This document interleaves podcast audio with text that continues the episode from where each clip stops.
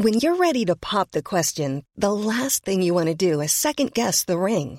At Bluenile.com, you can design a one-of-a-kind ring with the ease and convenience of shopping online. Choose your diamond and setting. When you find the one, you'll get it delivered right to your door. Go to Bluenile.com and use promo code LISTEN to get $50 off your purchase of $500 or more. That's code LISTEN at Bluenile.com for $50 off your purchase.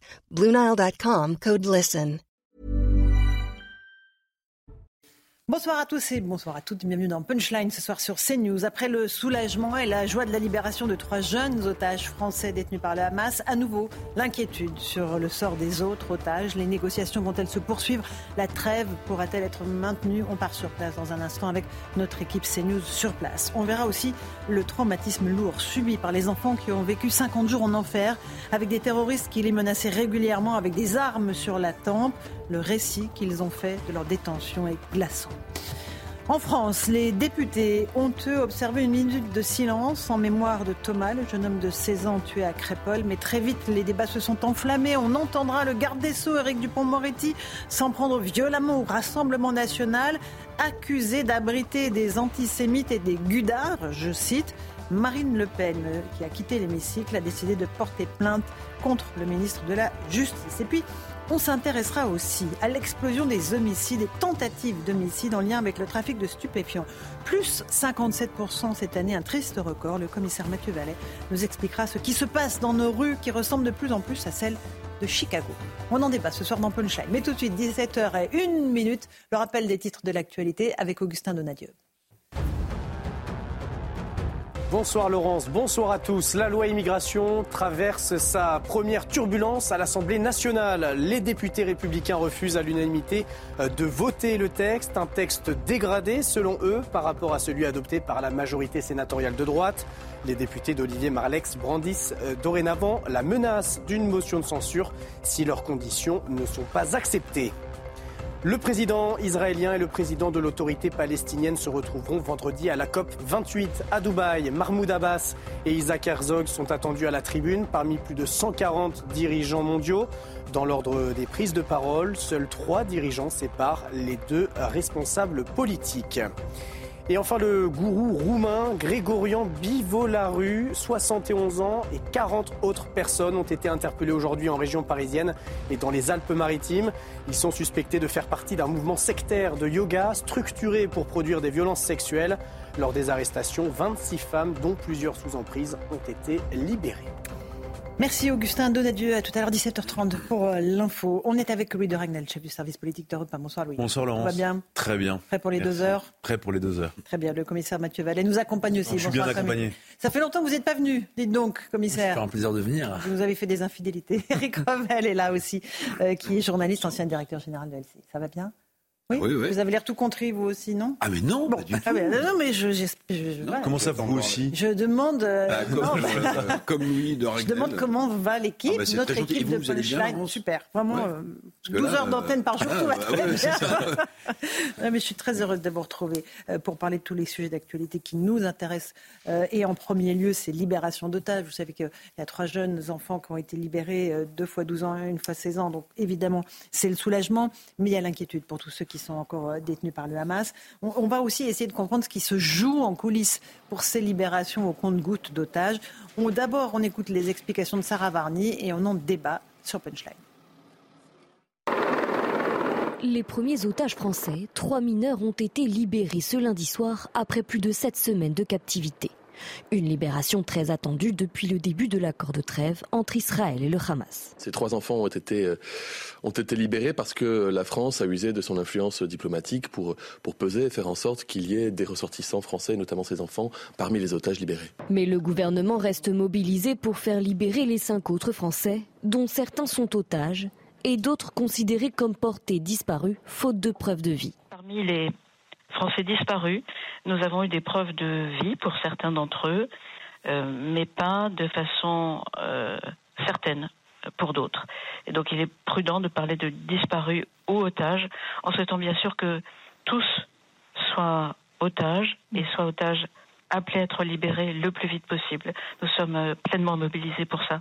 Avec la prolongation de la trêve, de nouvelles listes d'otages vont être établies, avec l'espoir d'y retrouver le nom de certains Français. Le gouvernement compte sur le travail de négociation de ses alliés. Le, Qatar tient parole.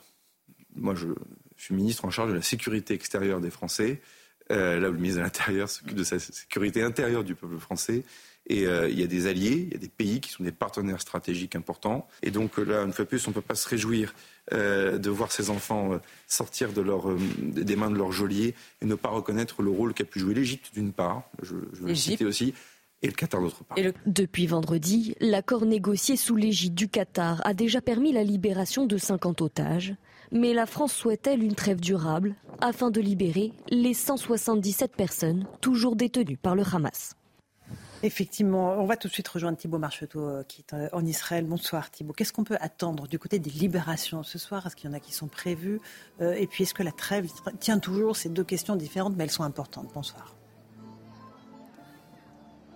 Bonsoir Laurence. Effectivement, on attend euh, aujourd'hui une nouvelle vague de libération euh, d'otages. Vous l'avez dit hier, 11 otages ont été euh, libérés, dont 3 mineurs français. Aujourd'hui, on attend la libération de 10 otages contre 33 prisonniers, 30 pardon, prisonniers palestiniens qui vont être libérés aujourd'hui contre donc ces 10 otages. Et vous le voyez sur ces images, la place qu'on appelle maintenant la place des otages, elle a été investie par ses soutiens, mais également ses familles d'otages qui vont suivre ensemble cette libération d'otages. Euh, elle se passe plus souvent le soir, euh, plus ou moins rapide selon les négociations en cours. Ils vont suivre également la deuxième négociation en cours. Elle concerne donc la reconduction de cette trêve qui a été euh, reconduite hier pour 48 heures. Eh bien, selon nos informations, la diplomatie nationale, internationale pardon, s'emploie à faire prolonger cette trêve, notamment avec l'Égypte, avec le Qatar, mais aussi avec les États-Unis qui sont actuellement en train de rencontrer le chef du Mossad au Qatar avec euh, le responsable de la CIA. Hier, Joe Biden, qui a œuvré pour cette reconduite de la trêve, s'est dit satisfait. Mais il a tout de suite parlé d'une nouvelle reconduction de cette trêve, notamment pour évoquer de nouvelles libérations d'otages. Merci beaucoup Thibault Marcheteau. C'est ce qu'on espère en tout cas, Louis Dragnel. Est-ce qu'on a des informations euh, sur ce qui peut se passer dans la soirée, sur euh, la trêve prolongée? Écoutez, ce qu'on sait, c'est que tout est par définition très fragile. Et à chaque fois qu'on annonce la libération d'otages, donc effectivement, comme ça a été dit le soir, eh bien c'est quasiment comme si un nouveau cycle de négociations mmh. Avec à chaque fois donc euh, le, représentant du Mossad israélien, euh, la CIA donc ce sont les Américains et euh, donc sous l'égide à chaque fois puisque c'est le négociateur donc c'est les, représentants du Qatar, le, premier ministre qatari qui est aussi ministre des Affaires étrangères de, son pays et donc voilà on, sait qu'à tout moment ça peut aussi être suspendu le, le Hamas l'a déjà fait une fois en décidant, d'ailleurs c'était lors de la première mmh. libération d'otages, en décidant de, de, reporter à 24 heures euh, les libérations. Et ça a rappelé aussi à tout le monde qu'il fallait être prudent par principe euh, dès lors qu'on parle de, libération à venir. Euh, puisque voilà un moindre grain de sable ou même parce que ce qu'il faut bien avoir en tête aussi c'est que souvent on parle du Hamas comme mhm. une seule entité en réalité le Hamas ne, décide, pas de tout tout seul il y a des, il y a des otages qui sont aux mains d'autres organisations terroristes. Mhm. Euh, il y en a certains même qui sont parfois chez des, habitants, des civils.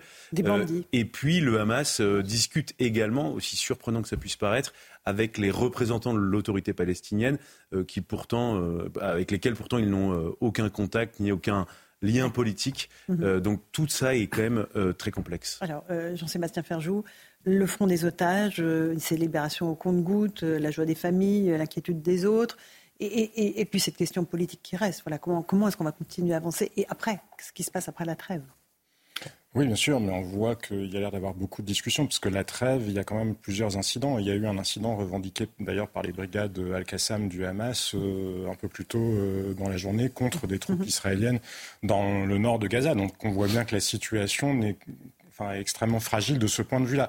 Mais on a vu aussi, et certaines sources israéliennes le rapportaient, un jet qatari arriver euh, en Israël parce qu'il y a des négociations et que le gros enjeu maintenant est peut-être le changement qu'on a pu constater dans les capitales arabes, à savoir que jusqu'à présent, ils ne souhaitaient pas particulièrement s'impliquer dans la résolution du conflit. Ils pouvaient le condamner très, euh, enfin condamner en tout cas l'attitude d'Israël très vocalement, mais pas nécessairement se porter garant de quoi que ce soit. Là, on voit qu'il y a clairement deux blocs. Le Hamas qui pense pouvoir survivre, survivre à la guerre avec l'Iran et de l'autre mhm. des États arabes, euh, l'Égypte, l'Arabie saoudite, qui pourraient s'impliquer notamment pour une première solution dans un temps, pour exercer une tutelle finalement et donner aux Israéliens un certain nombre de garanties pour leur mhm. sécurité afin de respecter bah, ce double impératif, une autonomie pour les Palestiniens et euh, un impératif de sécurité pour les Israéliens. Vous avez raison, il faut aussi penser à, la suite et à l'avenir. J'aimerais juste vous montrer une séquence qui va vous parler, Eric, parce que je sais que vous avez euh, un cœur de, papa. Euh, vous aimez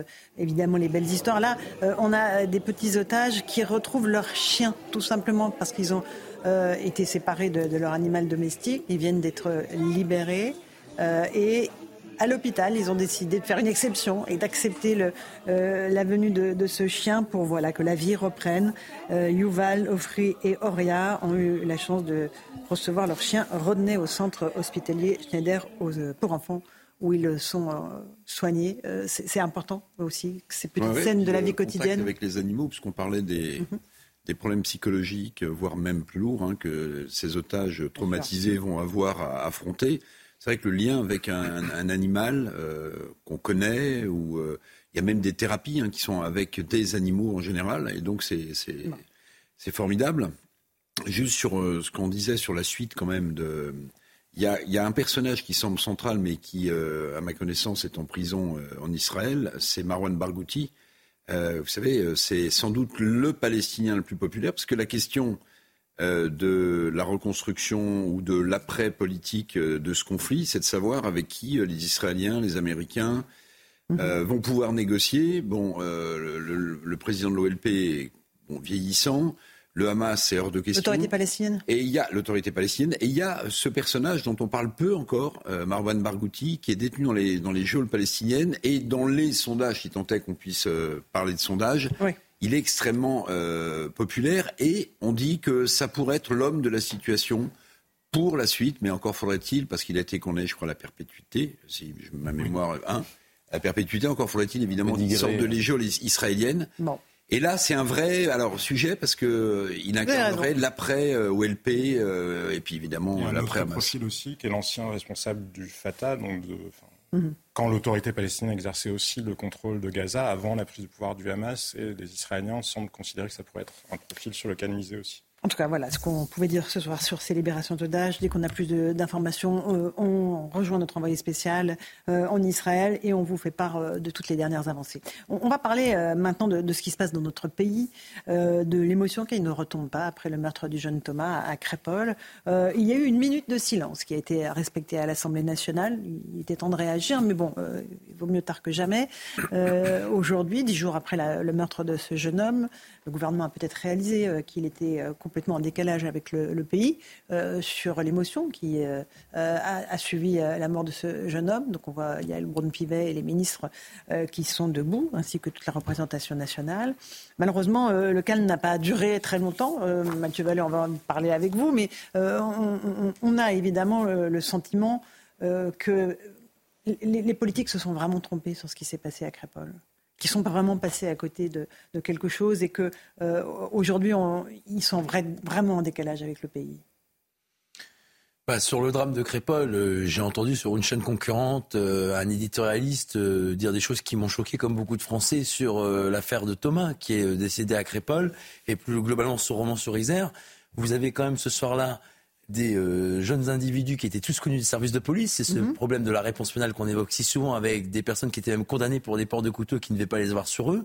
On a une instruction qui a été ouverte pour des tentatives de meurtre et meurtre en bande organisée. Donc on ne dit mhm. pas de préméditation, de colligérance entre les personnes. Ils étaient là pour draguer des filles, entre guillemets. C'est toujours un peu bizarre, voilà. Ensuite, on nous dit que pour une musique ou pour euh, une remarque déplacée par rapport à Chiquita, qui veut dire mm. euh, fille sexy, par rapport à un individu présent qui avait des cheveux longs, ça s'est terminé dehors avec des coups de couteau. On nous dit également qu'il n'y a pas de mobile raciste, mais qu'aurait-on dit si on avait dit c'est l'arabe ou sale noir par rapport à, on a dit on va planter des blancs, on va planter, euh, on va tuer des blancs, et on a même dit sale guerre ou putain de guerre, guerre qui veut dire blanc ou européen, en tout cas personne non musulmane mm. dans euh, l'argot euh, de la langue. Et donc, tous ces éléments font qu'effectivement les gendarmes, la section de recherche de Grenoble, 20 enquêteurs spécialisés appuyés par 80 autres gendarmes, mm-hmm. ont mené plus d'une centaine d'auditions. Il y a neuf personnes qui ont été interpellées en moins de trois jours, avec une dizaine qui s'est présentée elle-même. Il y a eu six placements en détention provisoire. Et malheureusement, on a effectivement tout ce qu'on dénonce au quotidien, un problème de réponse pénale, un problème aussi d'individus qui sont encrissés dans la délinquance, un problème de tuer des gens pour une réflexion, une remarque, et qu'on même, on a l'impression même que ça serait Thomas et ses copains ou ses copines de la soirée, 400, mhm. je le rappelle, qui n'avaient pas fait d'histoire, qui seraient responsables parce qu'il y a eu une remarque ah, mais déplacée. On est dans un renversement complet de la situation. On, va écouter tout à l'heure euh, Rachel Keke, euh, qui est une députée de la France Insoumise, et, qui renverse la situation. C'est quasiment les groupuscules d'extrême droite maintenant qui sont responsables de la mort de Thomas. On est dans un inversement total des valeurs. Hein, logique, on pourrait poignarder beaucoup de gens en France qui ont euh, émis un certain nombre de critiques sur ces news, hein, parce que s'il suffit de se sentir provoqué pour réagir avec un couteau, alors à ce compte-là, Laurent, vous pouvez sortir dans la rue et poignarder beaucoup de gens. Non, bah, ça ne sera pas le cas. Mais non, mais évidemment que vous ne le ferez pas, mais vous voyez bien, c'est pour souligner l'absurdité de l'argumentaire. Oui, mais, mais, c'est grave parce que ça, ça, a une répercussion et qu'ils se sont servis de ces manifestations très malvenues, euh, condamnables euh, de milices d'extrême droite dans les redourbements sur réserve ou, Rennes pour, pour tenter de complètement dévier la, la de ce qui s'est passé à sur, le, sur, dit long sur le regard qu'ils portent sur les Français, parce que moi je trouve qu'il y a un mais double mépris. Idiots, les vous Français. faisiez référence, me semble-t-il. Jean-Sébastien, ils sont pas dupes les Français. Mais je sais bien, mais ils il me semble que Mathieu faisait référence à Patrick Cohen tout à l'heure. Il y a dans ses propos, à mon sens, euh, Patrick Cohen en général me paraît euh, très légitime ou très pertinent, mais pas du tout dans sa mais, mais là, il y a une forme de mépris vis-à-vis des Français. C'est comme si effectivement tous les Français, s'ils regardaient trop la situation de manière euh, sous une lumière crue, allaient devenir euh, bah, une masse mm. de brutes racistes qui vont défiler dans les rues, alors que quoi qu'on ait vu à Lyon, quoi qu'on ait vu à Romans-sur-Isère, ça représente mais une infime minorité des Français et que c'est absurde d'imaginer que tous les autres pourraient se livrer à ça. Et c'est aussi un mépris pour les habitants des quartiers en question, parce qu'ils semblent considérer que finalement, quand on est russe, très violent, eh ben, on n'aurait pas d'autre moyen que de sortir un couteau pour répondre à une provocation. Mais il y a quand même beaucoup de gens dans ce pays, y compris qui ont grandi dans des quartiers, qui sont capables de répondre à des provocations autrement qu'en poignardant euh, ceux qui les ont provoquées.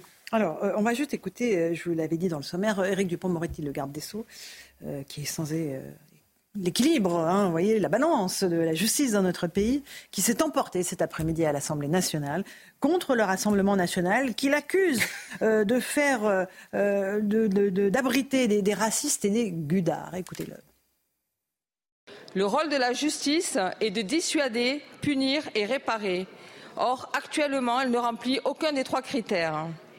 C'est pourquoi, Monsieur le ministre, je vous le demande. Que comptez-vous mettre en place afin que notre justice joue son rôle pour que plus jamais des jeunes n'aient à porter le cercueil de leur ami de 16 ans ou que des petits-enfants aient à l'hôpital voir leurs grands-parents victimes de tentatives d'assassinat? Je vous remercie. Vous préférez en réalité opposer la France rurale et tranquille catholique et blanche à la France des cités, la France des Mohamed, des Mouloud et des Rachid. Mais je pense aussi, moi, aux Français, à nos compatriotes, aux Français de préférence qui vivent dans nos quartiers, dans les cités, et qui ne méritent pas de lire sur les murs Mort aux Arabes. Nos frères juifs ont peur, nos frères musulmans ont peur aussi. Vos propos sont incendiaires. Voilà, il n'y a pas la fin du son, mais euh, on, vous la fera écouter. Elle a décidé sans doute de porter plainte, Marine Le Pen, euh, Dragnel. Puis Eric, après, je veux bien vous attendre là-dessus. Objectivement, c'est absolument pas au niveau. C'est-à-dire que c'est le bal des Tartuffes, mais Tartuffes tragique, parce que derrière tout ça, il y a quand même un jeune de 16 ans donc, qui est mort. Euh, c'est le bal des Tartuffes parce que quand on écoute Éric Dupont-Moretti qui dit, qui dit que euh, le RN aujourd'hui euh, est antisémite, aujourd'hui je pense que les Français juifs ont peur de beaucoup de gens, mais absolument plus du RN. C'était peut-être le cas il y a, encore 25-30 ans, mais aujourd'hui c'est absolument plus le cas. le fond du sujet, c'est pourquoi est-ce que, dans quelles circonstances Thomas est mort, et tout le monde a bien vu, et, la polémique sur les prénoms est intéressante et est un fait politique. C'est-à-dire que de fait, ce sont euh, des jeunes euh, qui ont tous des prénoms à consonance euh, français historique, comme on dit, euh, français de souche, si vous voulez, et euh, tous les, les, mis en cause ont des prénoms à consonance étrangère. Et, et l'inaction, la responsabilité, c'est celle. pas trop l'expression français de souche. Non, mais. il y a des Français tout court. Non, mais bien sûr, mais mm. le, le, drame, c'est qu'on voit bien que, d'ailleurs, il y a neuf témoignages qui expliquent, parmi les gens, en tout cas, qui ont été entendus par les, la gendarmerie, qu'ils ont entendu des, des, des insultes anti-blancs, des insultes racistes, mm-hmm. anti-français. Donc, si vous voulez, moi, moi je trouve que enfin, toutes ces polémiques sont, sont Mais est-ce que c'est au niveau de ce qui s'est passé? Moi, c'est la vraie question qui m'anime ce soir, parce qu'il y a un drame qui est, qui est vécu par la nation comme un drame comme une agression contre nos jeunes dans les balles, dans, mais un, la dans défense un cadre du gouvernement, c'est d'attaquer, c'est de Et là, ils sont à côté de la plaque, tous. Mais c'est pas ça le sujet. Tous à côté de la plaque. Bah Et- si, c'est le sujet qui nous occupe aujourd'hui, Louis. oui, ce que je disais, c'est qu'aujourd'hui, la la, meilleure défense du gouvernement, c'est de reprocher à d'autres euh, des suppositions. Mais ils ont mis du temps à réaliser. Non, mais euh, le, le vrai problème, c'est nous, ce que, ce que les gens attendent, c'est quelles sont les vraies réponses fermes euh, pour que ce type de fait ne, au moins, se reproduise le moins possible. C'est ça ce que les gens veulent, entendre. Et en plus, c'est en contradiction avec ce qu'a dit Olivier Véran hier, quand il il- il- non, mais il a- Olivier Véran a quand Vous même avez dit raison, il a dit que la France était sur le basculement de la point de basculer. Alors, est-ce que la France est sur le point de basculer à cause du RN Où est-ce qu'il y a des. euh, Ou est-ce qu'il y a un- C'est la faute du RN. Voilà. Absolument. Euh, Oui, c'est la contradiction principale de la saillie du garde des Sceaux qui décidément confond toujours euh, l'Assemblée nationale et un prétoire de juridiction. Il n'est plus avocat, Monsieur Dupont-Moretti, il n'a pas besoin de nous convaincre de ses talents d'orateur. En revanche, sur le fond, je pense qu'il passe à côté de quelque chose. Il a raison de dire, euh, même si c'est pour euh, le montrer du doigt, qu'il y a une France qui est pas blanche, mais il y a une France des territoires qui est plutôt calme, qui est plutôt bien inséré, qui manque de tout d'ailleurs souvent, hein, qui a des minima sociaux, qui a plus de services publics et qui ne se plaint jamais, en face d'une France qu'on entend beaucoup, parfois pour le meilleur, mais souvent pour le pire. Et cette France-là ne manque jamais de plans d'urbanisation, de plans de soutien. Ça s'appelle les quartiers en situation difficile. Où M. Dupont-Moretti se trompe, à mon avis, complètement, parce qu'évidemment, l'incohérence est totale avec euh, la déclaration d'Olivier Véran qui nous parle de basculement de la société française, c'est qu'on assiste peut-être à une, je vais employer le terme puisqu'on est dans punchline, à une crépolisation de la société française. Oui. Mais oui, pour reprendre le terme de ce Oui, petit village. Pourquoi je dis ça? Parce que vous avez le sentiment, dans ce qui s'est passé, oui, il y a des chamailleries, oui, mais vous avez le sentiment qu'il y a une bande qui a débarqué avec des Ah, un couteaux pour tuer. Et qu'en face de ça, vous avez des gens, et c'est pas de bol pour euh, les bien-pensants, et en face de ça, vous avez une France plutôt tranquille, qui joue au rugby, qui n'a pas peur d'avoir une baguette sous le bras et d'avoir des crampons avec de la terre dessous. voyez? Et Mhm. ben l'opposition de ces deux France-là, oui, monsieur Dupont-Moretti, c'est une vraie opposition. Et, la, et, et la moquer. Ouais. de manière cynique, comme il vient de le faire, Non, mais il fait de la en faisant de la politique, il fait de la récupération politique, il fait de la non, politique. non, non, il fait de la sur le- Il tape sur le RN. Non, et non, mais le alors, problème, c'est pas de la qu'il politique. non, non, mais on doit avoir des arguments Alors sur qu'est-ce le qu'il RN. fait s'il fait pas Mais de la politique Ne criez pas, de- Louis de Ragnel. C'est très révélateur de ce qu'est le macronisme, puisque considérer que euh, l'engagement contre le Rassemblement national Hmm. serait l'alpha et l'oméga de toute action politique, à défaut de tout autre, il est quand même Mais ministre. c'est le vieux on lui demande pas, logiciel. on lui demande de gérer les attentes des citoyens français. Avant les prochaines élections, il reste encore trois ans. Peut-être pourrait-il gérer les attentes des citoyens français. Faire de la politique. Je vais juste au bout, Eric. Faire de la politique, c'est ça. Et effectivement, c'est mépriser encore une fois les Français que de, dresser une France contre les autres. Alors qu'il y a peut-être deux France, mais il y en a une qui est extrêmement minoritaire, de décérébrés, qui n'ont pas été éduqués dans un certain nombre de quartiers. Et je ne parle pas de tous les quartiers, mais de ceux d'entre eux qui sont comme ça. Et une autre France qui, quelle que soit son adresse, qu'elle habite dans un village ou qu'elle habite dans un quartier euh, qu'on dit populaire, ne demande qu'une seule chose, c'est de vivre en paix. Éric Crevel. Non, ce que je voulais rajouter, c'est que je ne sais pas si à la fin de son passage ministériel euh, au ministère de la Justice, on pourra faire un bilan positif de ce qu'a fait Dupont-Moretti. Il y a forcément revanche, du positif si, le dans son budget, action. Ok, oui, mais enfin le budget, vous Les savez, c'est comme Michel que- bon, allez, quand elle ministre de la Défense et que Chirac ouvre le budget de la Défense, c'est une extraordinaire ministre de la Défense parce qu'elle a du Oh, budget. il y a eu plus non, ce que je 8%, voulais dire. Eric. ce que je voulais dire, c'est que il faut encore qu'il travaille euh, et qu'il accumule de l'expérience politique parce qu'il y a un truc qu'il n'a pas encore compris et ça, c'est on le voit. C'est qu'attaquer le Rassemblement national, non pas sur ses idées, sur son programme économique, mais sur vous êtes des gens d'extrême droite, vous êtes des fascistes, ça ne marche plus, monsieur Dupont-Moretti. Vous devriez le savoir. Ça ne fait que rasséréner ceux qui votent Rassemblement national et ce ça ne décourage pas ceux qui voudraient Bien voter. Donc en plus, il fait Allez. une erreur, à mon avis, politique gigantesque. On continue ce débat dans un instant dans Punchline. Sur CNews, on sera toujours avec le commissaire Mathieu Vallet. On parlera aussi de euh, l'inquiétude sur le front des homicides euh, liés au trafic de stupéfiants. Il y a une explosion euh, cette année, plus de 57% des homicides, une tentative d'homicide. On en débat avec vous dans un instant. A tout de suite dans Punchline. Il est pile 17h30, on se retrouve dans Punchline sur CNews avec le rappel des titres de l'actualité et Augustin Donadieu. Des bocaux contenant un fœtus et un embryon humain ont été découverts dans une déchetterie à Mimizan dans les Landes. Les fœtus conservés dans du formol ont été repérés par des employés du site. La piste des bocaux conservés pendant des années par des personnels médicaux n'est pas écartée. Le parquet a ouvert une enquête. Les signes religieux dans les administrations publiques pourront être interdits, y compris aux employés qui ne sont pas en contact avec le public. Décision prise par la justice européenne après une affaire concernant le port du foulard islamique en Belgique. Il reviendra ensuite aux États membres de faire appliquer cette mesure dans leurs services publics. Et enfin, heureux dénouement en Inde, les 41 euh, ouvriers piégés euh, depuis 17 jours dans un tunnel routier qui s'était effondré ont pu être secourus aujourd'hui. Les employés bloqués sous terre avaient pu compter sur l'acheminement d'air, de nourriture, d'eau et d'électricité via un conduit creusé par les secouristes. Merci Augustin Donadieu. Heureusement qu'il y a quelques bonnes nouvelles dans le flot de ce que vous nous annoncez euh, toutes les demi-heures. Merci à tout à l'heure, 18h30. Euh, On va, avant de reprendre le fil de nos débats et notamment parler de l'insécurité, de la délinquance liée au trafic de stupéfiants avec vous, commissaire Valin, va aller faire un, petit détour par la cour d'assises des Hauts-de-Seine où se trouvent Noémie Schulz et Justine Cercara. Bonsoir à toutes les deux. Noémie, euh, aujourd'hui c'est le premier jour du procès de Monique Olivier, l'ex-épouse du tueur en série Michel Fourniret. elle a pris la parole cet après-midi. Expliquez-nous euh, elle est mise, euh, c'est un procès pour sa complicité dans les enlèvements de plusieurs jeunes filles, euh, Estelle Mouzin, Johanna Paris et Marie-Angèle Domès. Qu'est-ce qu'elle a dit cet après-midi, Monique Olivier, Noémie?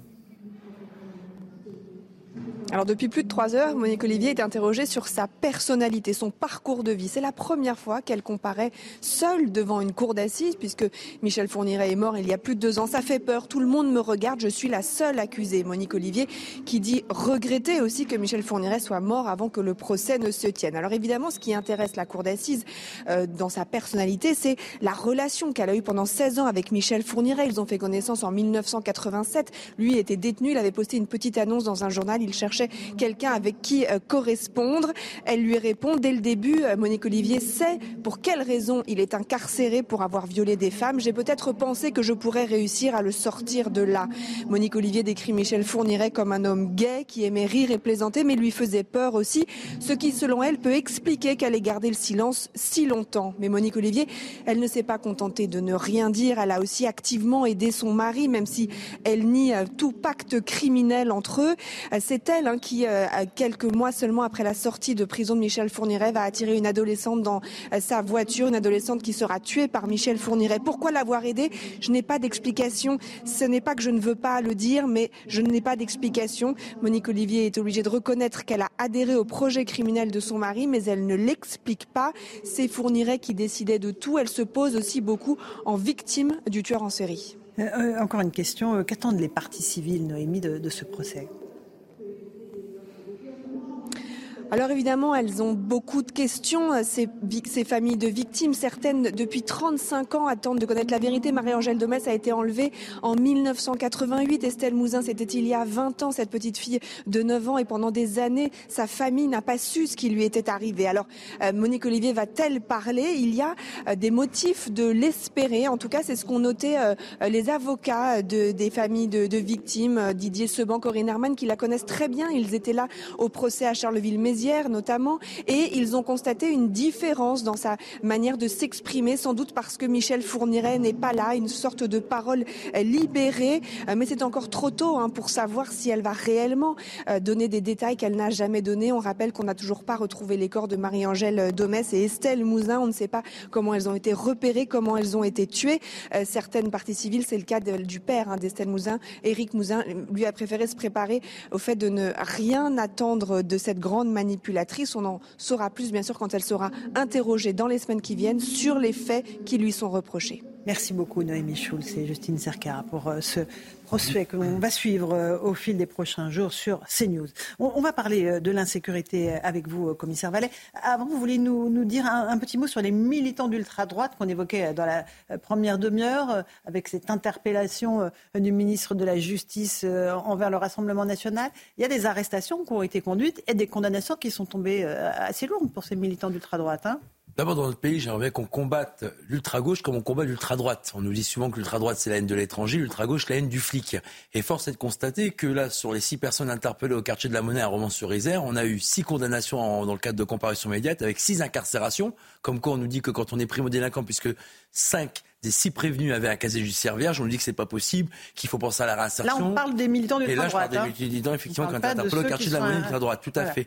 Et vous prenez par exemple le 23 mars 2023 à Paris, où Loïc, ce policier de la direction d'ordre public et de la circulation, avait fait l'objet d'un jet de pavé sur son visage par un militant d'ultra-gauche qui avait été condamné à une peine de prison de trois mois ferme et six avec sursis. Et puis on, on pourrait rire jaune quand on voit aussi l'interdiction de porter une arme, puisque l'arme était un pavé, mais il n'était pas interdit de participer à une manifestation. Là, on a des services de renseignement qui travaillent sur l'ultra-droite comme ils travaillent sur l'ultra-gauche. Et je remarque qu'on a pu positionner des forces de police et de gendarmerie en amont de ces rassemblements parce qu'ils ont été anticipés, détectés et tracés. Et ben vous voyez ce qu'on préconise et ce qu'on applique pour l'ultra-droite, il faut aussi le faire pour l'ultra-gauche. Et là, on parle aussi de nos manifestations, comme là, c'était le cas pour la manifestation contre la retraite et le droit inaliénable des gens de pouvoir manifester. Donc c'est simplement que je dis ce qu'on propose. La justice sait le faire. Et même lorsque le politique s'y met, peut le faire aussi avec le prépositionnement des forces de police et de gendarmerie. Allez, commissaire, on va parler avec vous du trafic de stupéfiants, euh, un fléau qui gangrène notre pays, euh, et des chiffres terrifiants révélés par le patron de la police, Frédéric Vaux.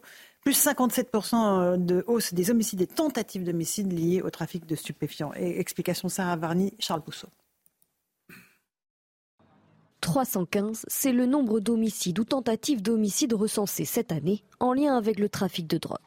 Au total, ce sont 451 personnes qui ont été victimes de ces règlements de compte entre malfaiteurs, une montée de la violence des trafiquants pour mieux asseoir leur emprise, comme l'explique le porte-parole du syndicat Alliance Police, Rudy Mana. Les grandes villes où il y a pas mal de policiers, où il y a beaucoup de policiers, sont beaucoup plus visées. Donc les trafiquants de stupes euh, cherchent d'autres endroits pour récupérer ces points de vente. Et bien parfois, ils sont obligés, d'où la marseillisation de ces, règlements de compte, de, euh, d'user de la Kalachnikov pour, euh, pour terroriser les points de vente qui sont tenus par les locaux et récupérer le lieu d'implantation de ce point de vente.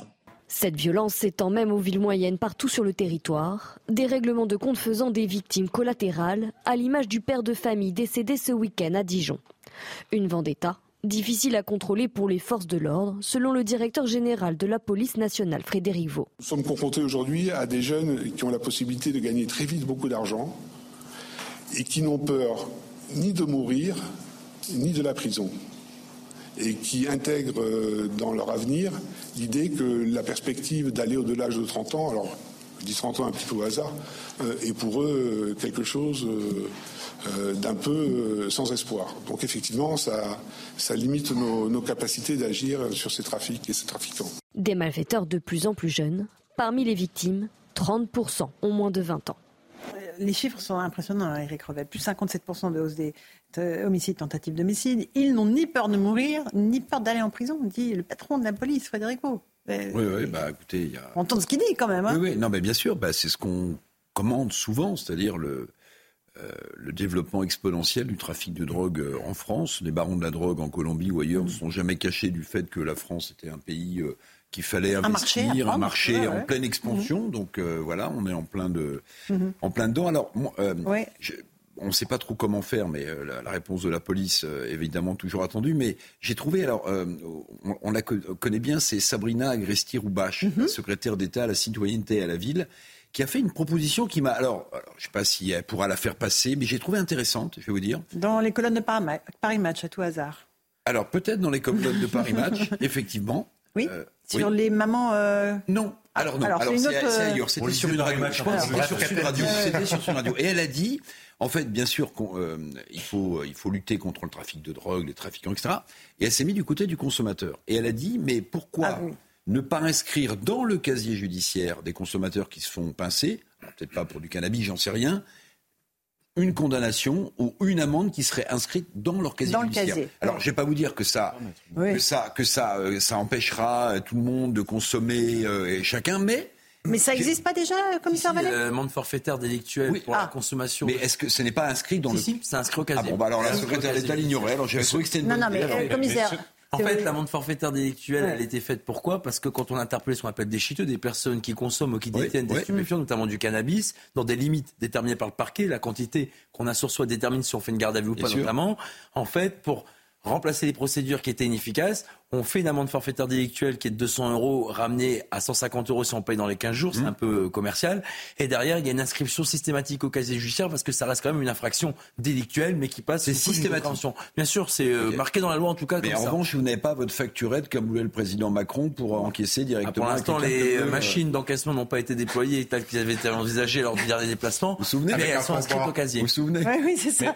Mais, à la question, à la question que vous posiez sur, euh, enfin, ils n'ont ni peur de mourir ni peur de la prison. Exactement, parce que moi, c'est ce que je trouve. Il y a deux sujets. Il y a le sujet sur l'explosion du trafic de drogue dont vient de parler Eric Revel et dont nous parlons régulièrement, et puis il y a le sujet de gens qui ont perdu le sens de la vie. Et ça, c'est un vertige civilisationnel, parce que la raison pour laquelle ils ne respectent pas la vie des autres, la raison pour laquelle ils plantent entre guillemets si facilement d'autres gens à la moindre frustration, c'est parce qu'en premier lieu, mhm. ils ne respectent pas leur propre vie. Et je pense qu'il y a incontestablement une haine de la France ou de ce qu'ils perçoivent comme un groupe n'étant pas eux, puisqu'ils sont dans une mentalité extrêmement clanique. C'est ce qu'en disent aussi les experts judiciaires, euh, enfin, qui les voient notamment, vous savez, quand il y a des contrôles euh, psychiatriques. Mhm. Euh, et ils, perçoivent toute atteinte comme une atteinte au groupe en tout. Et donc, ils répondent face à l'autre groupe en tout.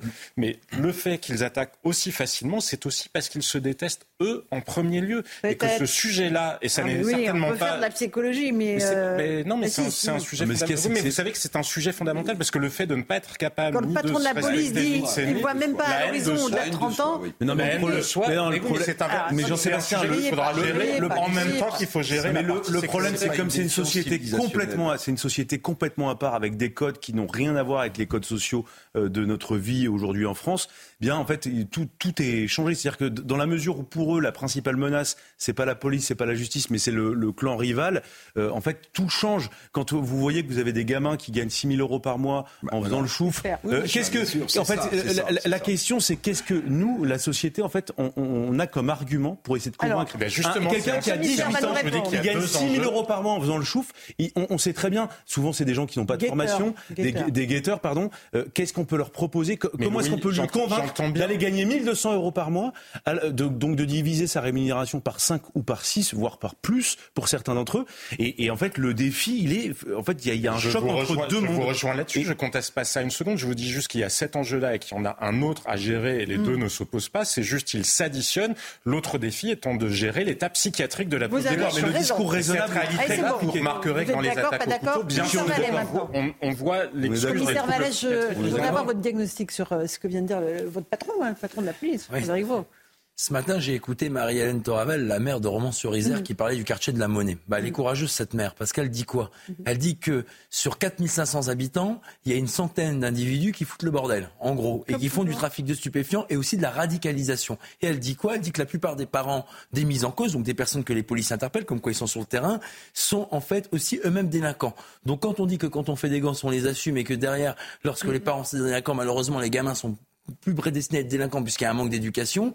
Il y a aussi derrière ces millions et milliards d'euros qu'on a dépensés dans les quartiers, c'est 150 millions d'euros au quartier de la Monnaie avec le résultat qu'on connaît aujourd'hui. Comme à clichy sous montfermeil quand j'étais gardien de la paix, on a construit un commissariat, on a refait le quartier de, des Bosquets à Montfermeil, on va construire le Grand Paris Express, il y a un tramway qui est arrivé. Donc, en fait, l'amour de la France, l'éducation des parents, la fierté d'être français, ça s'achète pas.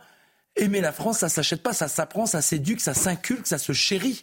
Et c'est ça aujourd'hui le vrai mmh. sujet. On peut même mettre autant de policiers, de gendarmes avec aussi une réponse pénale qu'il faut accélérer. Il faut qu'aujourd'hui ce débat de société il est important. Et je termine juste sur ça. Quand vous avez le rapport de la préfecture de police de Paris sur les émeutes cet été qui dit qu'une grande majorité des émeutiers interpellés sont des jeunes français issus de l'immigration des deuxième et troisième générations. Moi-même, je suis issu de l'immigration. Mmh. Mais quand on a un pays qui nous accueille, qui nous donne tant de droits, tant de chances, tant de réussite, même si on vient de loin, la réussite est plus belle.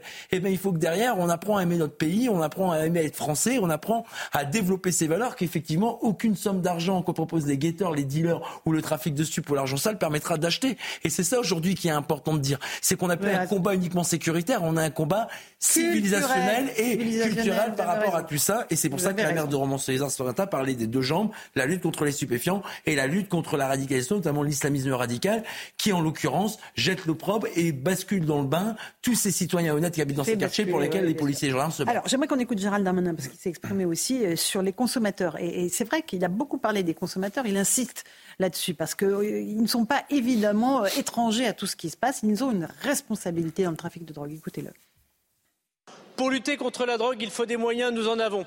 Il faut une volonté, nous l'avons. Il faut aussi la fin de la consommation par les personnes. Car s'il n'y avait pas de consommateurs, monsieur le député, il n'y aurait pas de dealers. Et il faut tenir contre la drogue partout le même discours, celui que les consommateurs font naître les trafics. Et nous devons être intratables contre ces consommateurs en même temps que contre ces dealers qui financent le terrorisme, qui financent le proxénétisme. Et les discours que nous entendons, qui à la fois condamnent les morts de règlement de compte tout en autorisation, une sorte de débat sur la consommation du cannabis, de la cocaïne, c'est évidemment inacceptable. Nous lutterons jour et nuit contre la drogue qui malheureusement gangrène nos quartiers. Voilà pour le ministre de l'Intérieur qui tente de mettre la balle dans le camp de ceux qui veulent la, Allez, pas la légalisation, peut-être la dépénalisation du cannabis, euh, évidemment. Je, trouve que c'est assez nouveau, me semble-t-il. Hein. Je ne suis pas ces questions comme vous, euh, commissaire, mais euh, là, là, Darmanin, il met vraiment l'accent sur la consommation. Il y a la répression des trafiquants et peut-être les gouvernements pourraient s'entendre sur la fameuse liste noire du GAFI, des paradis fiscaux, accessoirement où tous ces gens blanchissent leur argent. Mais ce qui me semble nouveau, bon, c'est peut-être pour ça que la secrétaire d'État à la citoyenneté à la ville à essayer d'imaginer, c'est qu'on parle beaucoup plus des consommateurs, comme si, j'en sais mmh, rien, mais un arsenal nouveau était en préparation.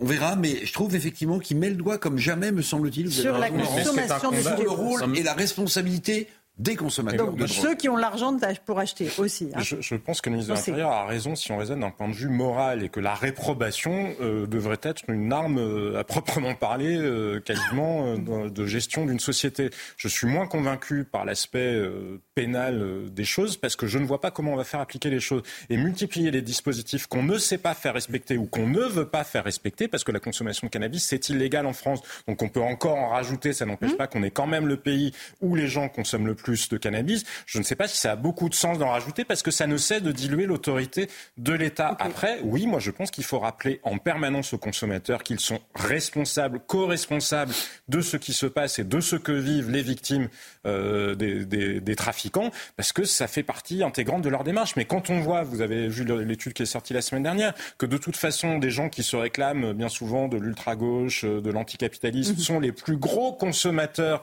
de services de livraison à domicile ah oui, j'avais pas vu ça. Vous n'avez pas vu cette étude Ah non, ah, vous ah ben, allez la, les gens la faire qui passer. font le plus recours à ces fameux services de livreurs, vous savez, qui sont dans un statut de précarisation euh, assez large en général, eh bien, ce sont les, les cadres qui se revendiquent de la gauche radicale. Donc pourquoi voudriez-vous que, à partir du moment où ils sont aussi hypocrites sur des comportements comme ça, pourquoi voudriez-vous que eux ou d'autres, s'il n'y a pas que des gens de gauche radicale qui font du cannabis, que eux ou d'autres bah, se sentent finalement concernés par euh, ce que leur dit le ministre il y a la question de la consommation, il y a la question des règlements de compte. Tout à l'heure, je posais la question est-ce qu'on a des rues de France qui ressemblent aux rues de Chicago À Nice, il y a encore deux jeunes qui ont été victimes de règlements de compte hier soir dans le quartier des Moulins. La CRS 8, la fameuse, a été envoyée sur place. C'est vraiment euh, malheureusement extrêmement régulier. On va juste écouter le responsable d'une association, un habitant de Nice, qui dit que bah, c'est quasiment toutes les semaines maintenant les fusillades.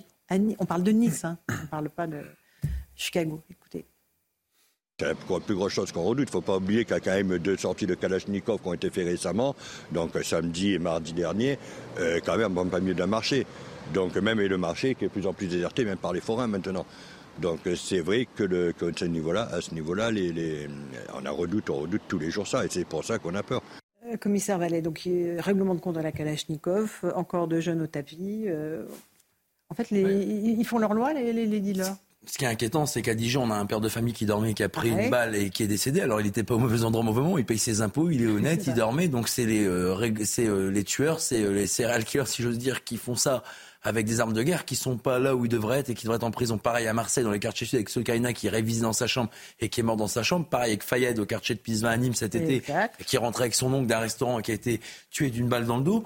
Donc on voit qu'aujourd'hui, sans les policiers et les gendarmes, on aurait des narcos-cités ça serait l'abandon de l'état de droit, ça serait des zones de non-droit, et grâce aux policiers aux gendarmes, ce n'est pas le cas. Mais en réalité, par exemple, pour le cannabis, on sait que la majorité de la production, elle est faite au Maroc. Donc aujourd'hui, si on fait des GOFA, si la police judiciaire fait des gros bonnets, des gros dealers, des personnes qui approvisionnent ces cités, on peut aussi poser la question des frontières. Des frontières pour lutter contre l'immigration illégale, mais aussi des frontières pour lutter contre l'importation des trafics de mhm. stupéfiants. On les connaît, les points d'entrée. Hein. Maritime, c'est le port du Havre, avec les douanes qui font un mhm. travail considérable et des saisies historiques.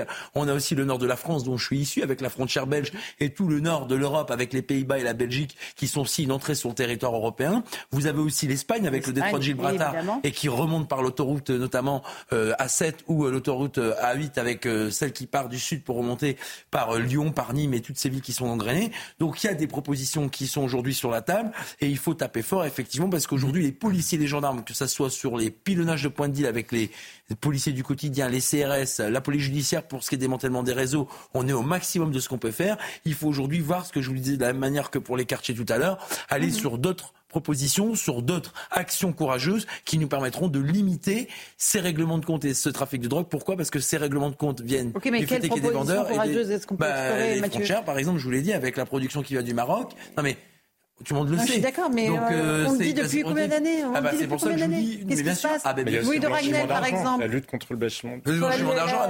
Moi, j'ai proposé que. Le fiche qui vient de Maroc, qu'est-ce qu'on peut faire J'ai proposé que le bah, fisc, le fisc puisse mettre des amendes fiscales jusqu'à 50 000 euros. Ils peuvent même remonter sur les trafiquants d'armes et les trafics de stupéfiants jusqu'à deux ans, comme si qu'ils faisaient du commerce légal. Donc, c'est permettre aussi de. Allez, on a Non, non, mais après, le problème, c'est aussi euh, les intérêts divergents entre plusieurs États. Il y a des États qui ont un intérêt euh, à exporter de la drogue et il y en a d'autres euh, dont on fait partie euh, qui veulent tout faire pour freiner ça. La difficulté, c'est qu'on a des moyens au-delà même de l'arsenal pénal, judiciaire, même policier.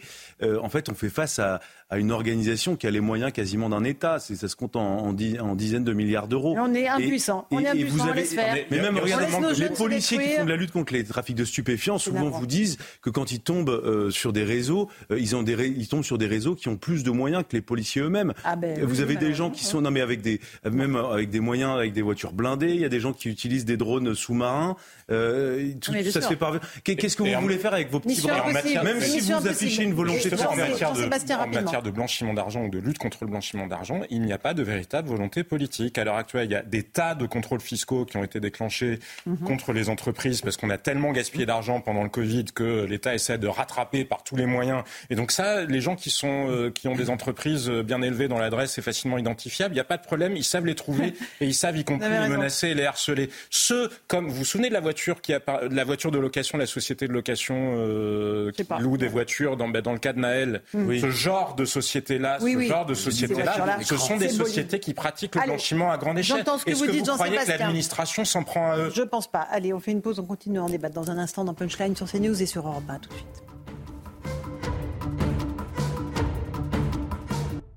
Bonsoir à tous et bonsoir à toutes. Bienvenue dans Punchline ce soir sur CNews et sur Europe 1. Ainsi donc, il n'y aurait pas dans l'air un petit parfum de guerre civile. La France serait toujours ce pays de cocagne où il fait bon vivre, où les jeunes pourraient danser dans les balles populaires avec insouciance et légèreté, où toutes les communautés qui composent la belle nation française vivraient dans une harmonie heureuse et pacifique. Désolé, mais cette image d'Épinal ne correspond plus à la réalité de ce que vivent nos compatriotes. Ces Français de tous horizons qui ont été choqués, révoltés par la mort du jeune Thomas à Crépole, qui non désolé, ne sont pas d'extrême droite et qui en ont marre de se faire insulter et montrer du doigt par cette gauche bien pensante qui nous a conduits par son laxisme et sa lâcheté à la situation présente. Cette voix que l'on entend sourdre du pays profond, c'est peut-être celle de la France des clochers et des campagnes, mais c'est aussi celle des braves gens qui habitent les quartiers populaires aussi, ceux qui se lèvent tôt le matin pour aller bosser, ceux qui n'en peuvent plus de la délinquance et des agressions gratuites. La violence, elle est là, bien réelle, nonobstant les rodomontades de ceux qui nous gouvernent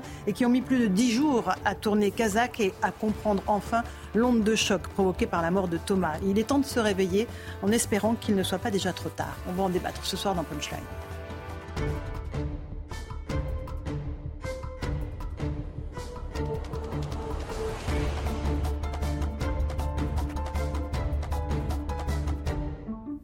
Il est 18h, bienvenue sur Europe 1 et sur CNews dans Punchline. D'abord, le rappel des titres de l'actualité. La loi immigration traverse des turbulences à l'Assemblée nationale.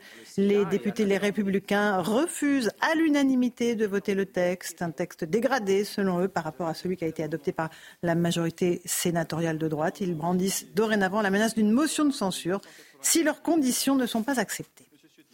En plus de la hausse du prix du paquet de cigarettes euh, de 40 à 50 centimes au 1er janvier prochain, le gouvernement décide d'élargir les espaces sans tabac à toutes les plages, les parcs publics, les forêts ou encore aux abords des établissements scolaires.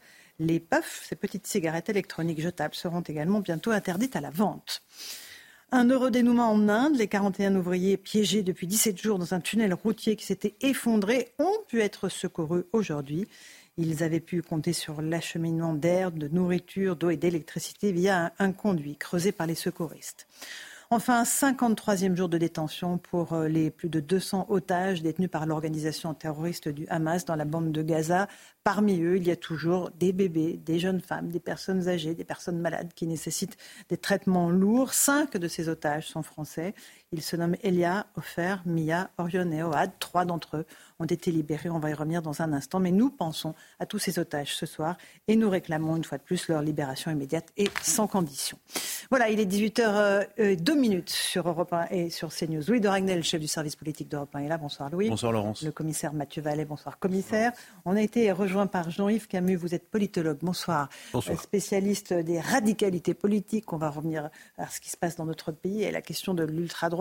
Jean-Sébastien Ferjou du site Atlantico, directeur du site Atlantico. Bonsoir. Bonsoir Jean-Sébastien. Et Eric Revel, journaliste, ancien directeur général de LCI. Bonsoir. On s'intéresse déjà à, ces libérations de trois enfants. Euh, franco-israéliens, trois petits otages qui ont été libérés hier. Ils ont 12 ans, 12 ans et 16 ans. Et surtout ce qu'ils ont raconté. Euh, ce, récit de leur calvaire qui fait froid dans le dos. Parce que réellement, ils ont vécu des, des scènes absolument traumatiques, comme nous l'explique Sarah Varny.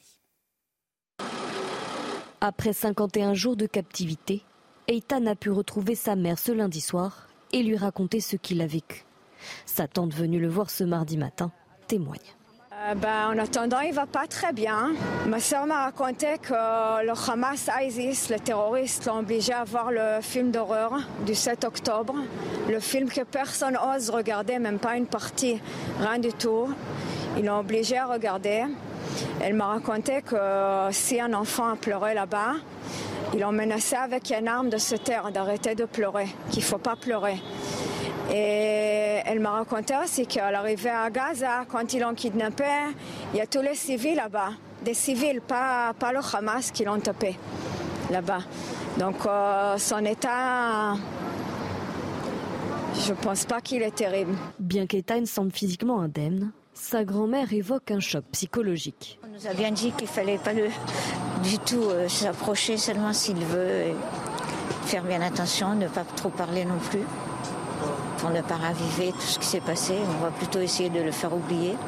Malgré les sourires et la joie de retrouver le jeune garçon, la famille n'oublie pas pour autant les autres otages, toujours aux mains du Hamas. Son papa et encore 160 personnes sont là-bas.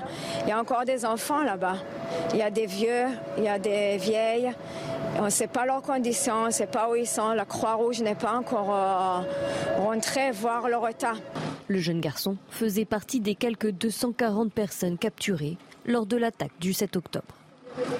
Vous, vous, rendez compte euh, de ce que racontent les proches du petit Ethan? On, l'a forcé à regarder ce film d'horreur euh, des massacres du 7 octobre. On l'a menacé qu'un un pistolet sur la tempe de, ne pas pleurer. Euh, il a été frappé par des civils, Eric Revel. Mais ce sont des monstres, en fait, ces gens-là. Mais au-delà de la barbarie des assassinats de, de ces terroristes le 7 octobre, il y a quelque chose de beaucoup plus pervers, de beaucoup plus profond, c'est la torture psychologique. Parce qu'en mm. fait, quand vous faites visionner un gamin de cet âge-là, ou même un adulte, un film d'aussi horrible action, vous savez que vous, avez, vous, allez, le marquer pour longtemps. Vous, voulez le casser, en fait. Vous voulez le casser, le briser. Vous allez le casser, vous voyez, psychologiquement. Et ça, au-delà des crimes, des assassinats, il y a une certaine jouissance de ces gens à imaginer que, si c'est possible, qu'il soit marqué pendant des années, voire même à vie, parce qu'il a vécu. Et ça, je trouve ça. C'est d'une perversion absolue, Jean Camus, parce que à la fois ce sont des otages, donc c'est une monnaie d'échange, et en même temps on veut les casser, on veut les briser, on veut les salir.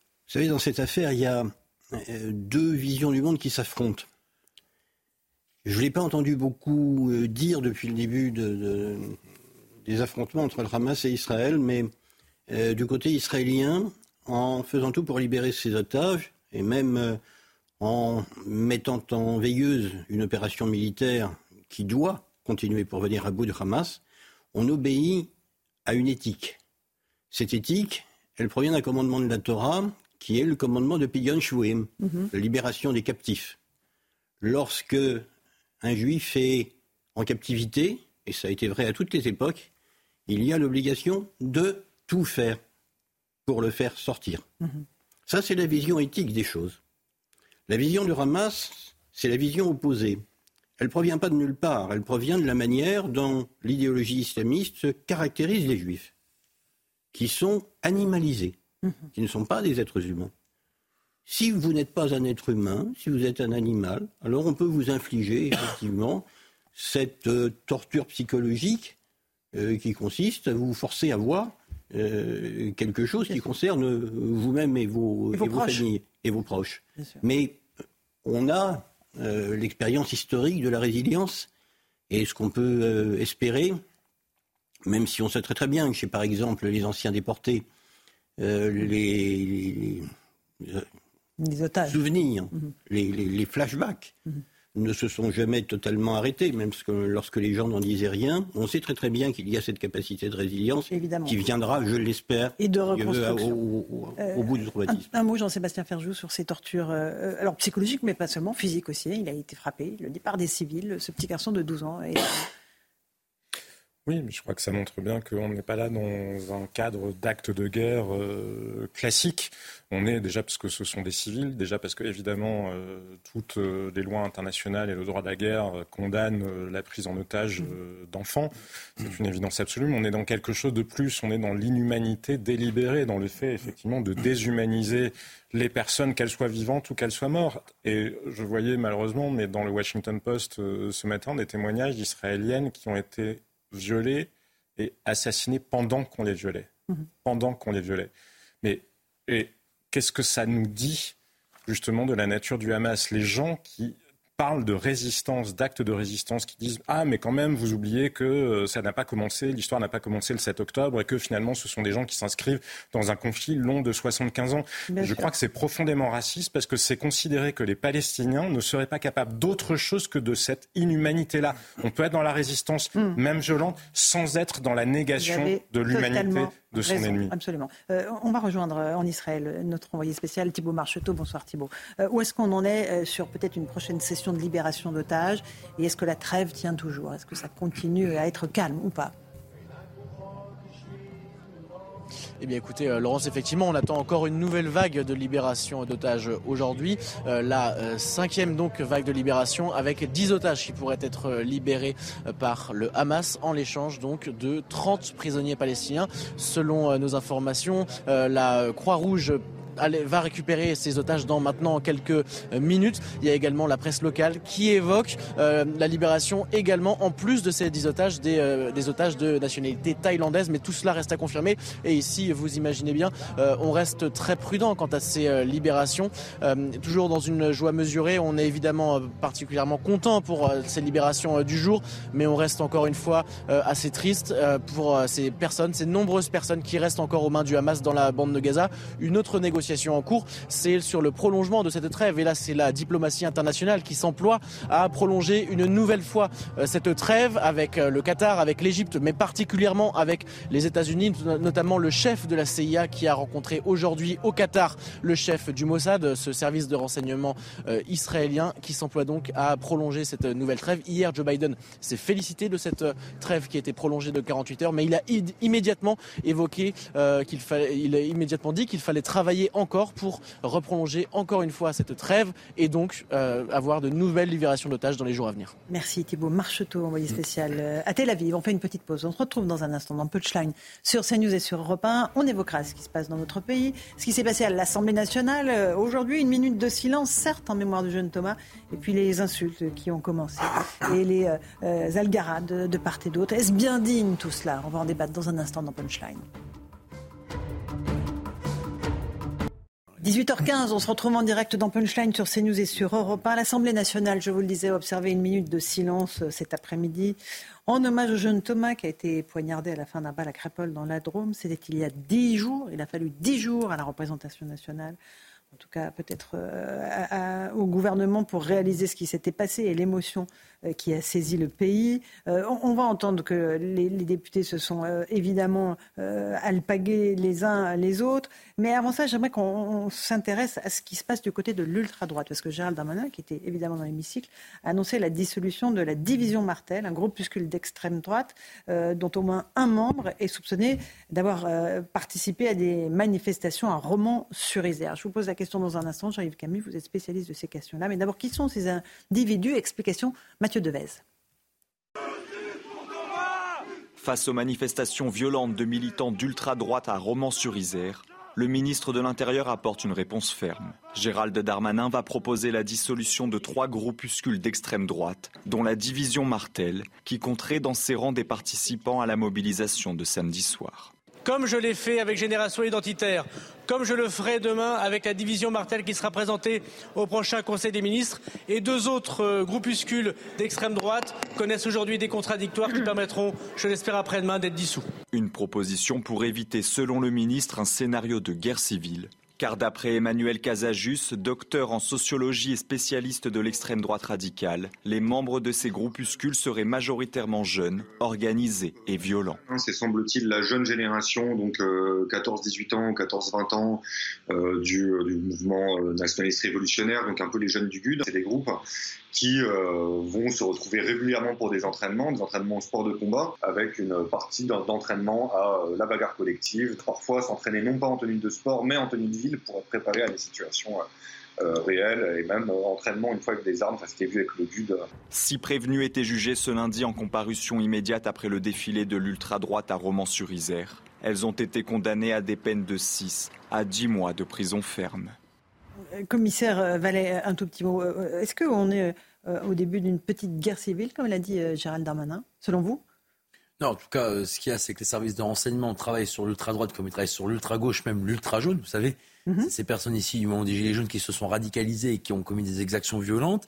Et donc, je le disais, il faut qu'en France, on puisse lutter contre l'ultra-gauche comme on lutte contre l'ultra-droite. Et je remarque effectivement. Pourquoi il y a un deux poids, deux mesures pour vous? Bah, J'estime qu'aujourd'hui, l'ultra-gauche, quand je vois par exemple lors des manifestations du 23 mars 2023 à Paris contre la réforme des retraites, on a un policier Loïc de l'ordre public et de la circulation de la préfecture de police de Paris qui a reçu un pavé de la part d'un anti-flic qui est proche de la mouvance de l'ultra-gauche, qui n'a pris que trois mois ferme et six mois avec sursis, avec même pas une interdiction dans la manifestation.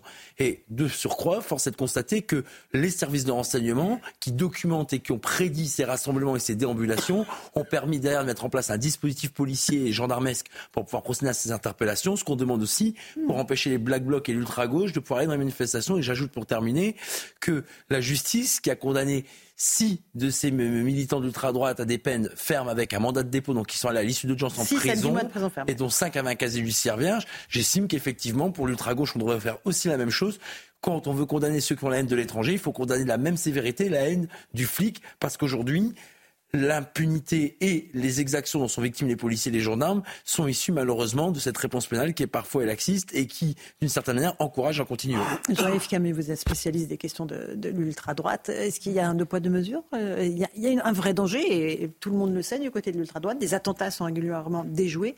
Mais euh, est-ce qu'il y a un vrai danger? Des attentats sont déjoués. Déjoués, c'est ce que le dit le ministre de l'Intérieur. Quand on regarde euh, les, le peu que moi, chercheur, je peux savoir euh, des, dossiers, c'est-à-dire quand on regarde les dossiers qui sont arrivés au tribunal, on voit qu'en fait, on a certes des profils sociologiques qui sont assez nouveaux et, et assez inquiétants, des gens par exemple d'un âge plus que respectable et d'une situation sociale bien établie, en plus des très jeunes, mais tous ces euh, complots ont été éventés. Ils ont été éventés assez vite, soit parce que les gens répondaient un peu trop mm. sur euh, Internet et les réseaux sociaux, soit parce qu'il leur manque un, carburant qu'on trouve dans le djihadisme, mais qu'on ne trouve pas chez eux. Parce que ces gens ne vont pas euh, se faire sauter la carcasse demain au milieu d'une rue, dans la mesure où ils n'ont l'espoir de rien.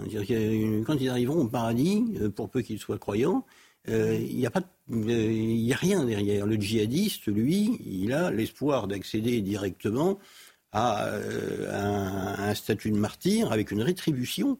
Le militant d'extrême droite, au moment de passer à l'acte, le militant d'ultra-droite, plutôt, au moment de passer à l'acte, il n'a rien. D'accord. Mais finalement, il ne faut pas minorer cette dangerosité non plus.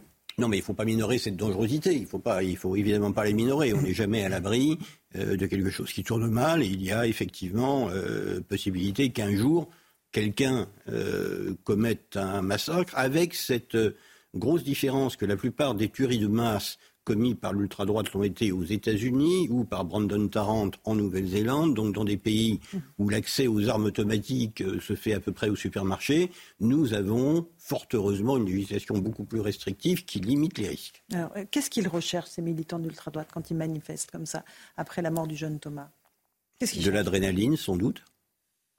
Et puis, euh, ils ont, et ça c'est important, l'impression qu'aucun parti politique, je dis bien aucun, pas même le Rassemblement mhm. national, pas même Reconquête, ne répond à leurs attentes, qui sont des attentes euh, quasi eschatologiques d'une guerre civile fantasmée, d'une sorte de, euh, ça se voit dans l'accélérationnisme, qui est une des variantes de l'ultra-droite, de, volonté d'un grand soir à leur sauce, d'une confrontation civilisationnelle qui débouche sur un chaos généralisé, leur permettant d'instaurer l'ordre tel qu'ils le rêvent. Sauf qu'on en est très loin. Vous remarquerez qu'on a effectivement 80 personnes qui se déplacent à Romans-sur-Isère. Mais quand on a, après la mort de Naël, euh, des émeutes qui rassemblent euh, plusieurs centaines de personnes, euh, quand on a à Nîmes ou à Marseille des faits divers ou des crimes mhm. particulièrement notoires, eh bien là, on n'a pas, on n'a pas l'ultra-droite, si vous voulez. Elle sait où sont les armes, elle sait où est le danger, elle sait évaluer le rapport de force, elle ne se montre pas. D'accord. Euh, on va écouter euh, Eric Dupont-Moretti, le garde des Sceaux, qui était cet après-midi à l'Assemblée nationale, qui a justement euh, lancé une charge lourde contre le Rassemblement national, qu'il accuse d'être proche de ces mouvements d'ultra-droite. Écoutez-le, il demande au RN de faire le ménage. Vous n'avez pas voulu entendre les mots du grand-père du petit Thomas. Vous préférez en réalité opposer la France rurale et tranquille catholique et blanche à la France des cités, la France des Mohamed, des Mouloud et des Rachid. Alors, voyez, le ministre de l'Intérieur et votre serviteur, nous faisons en sorte que les trafiquants de drogue, que les criminels qui sont dans les cités soient interpellés et jugés de plus en plus sévèrement. Mais je pense aussi, moi, aux Français, à nos compatriotes, aux Français de préférence qui vivent dans nos quartiers, dans les cités, et qui ne méritent pas de lire sur les murs mort aux Arabes. Nos frères juifs ont peur, nos frères musulmans ont peur aussi. Vos propos sont incendiaires. Là, et le Rassemblement national a quitté la salle. Marine Le Pen envisage de porter plainte euh, contre le garde des Sceaux, Eric Dupont-Moretti. Euh, rapidement, Jean-Yves Camus, euh, il y a des liens factuels entre le Rassemblement national et ses militants d'ultra-droite? Non, Marine Le Pen a commencé à faire le ménage dès l'été suivant son accession à la présidence. Qu'il existe encore la présidence du, Front National, mhm. qu'il existe encore au fond d'une section de province quelqu'un qui, par ailleurs, a des affinités avec ces gens, oui peut-être, oui sans doute, mais euh, on ne peut pas dire aujourd'hui que le Rassemblement national est l'émanation politique de l'ultra-droite, ça n'est pas sérieux. Et par ailleurs, en tant que juif, ce que je crains personnellement, c'est davantage le slogan de ceux qui peinturlurent la statue Place de la République en disant de Paris à Gaza intifada que ces groupuscules d'extrême droite. Mhm. C'est ceux-là qui ont commis, c'est des islamistes qui ont commis l'ensemble des crimes de sang contre des Français de confession juive depuis maintenant 20 ans. Voilà, la réalité. Jean-Sébastien Ferjou, euh, avant qu'on écoute une autre réaction euh, politique sur ce qu'on a entendu là. le, garde, des Sceaux combat un danger fantasmagorique. Je ne vous parle pas là de l'ultra-droite, je vous parle de ce qu'il prête comme caractéristique au Rassemblement national. On peut ne pas du tout partager les valeurs ou euh, le programme du Rassemblement national sans pour autant considérer que c'est un danger pour la République, euh, ou en tout cas pas plus que d'autres partis avec lesquels euh, on n'est pas d'accord. Et s'épuiser dans ce combat-là, tout le monde ne perçoit plus que comme un théâtre d'ombre. Ça n'a plus aucun sens ni aucune utilité politique. Ça fait 40 ans, 50 ans qu'on nous ressort les mêmes refrains et Éric Dupont-Moretti n'est rien d'autre finalement qu'un mauvais acteur qui annonce les mêmes slogans que ceux qui ont été développés du temps de François Mitterrand sans jamais se poser la question des responsabilités des mêmes avec le même schéma mental et idéologique qui sont responsables de ce qu'est effectivement la France d'aujourd'hui. Parce que ce qu'est la France d'aujourd'hui, c'est pas le Rassemblement national qui en est responsable.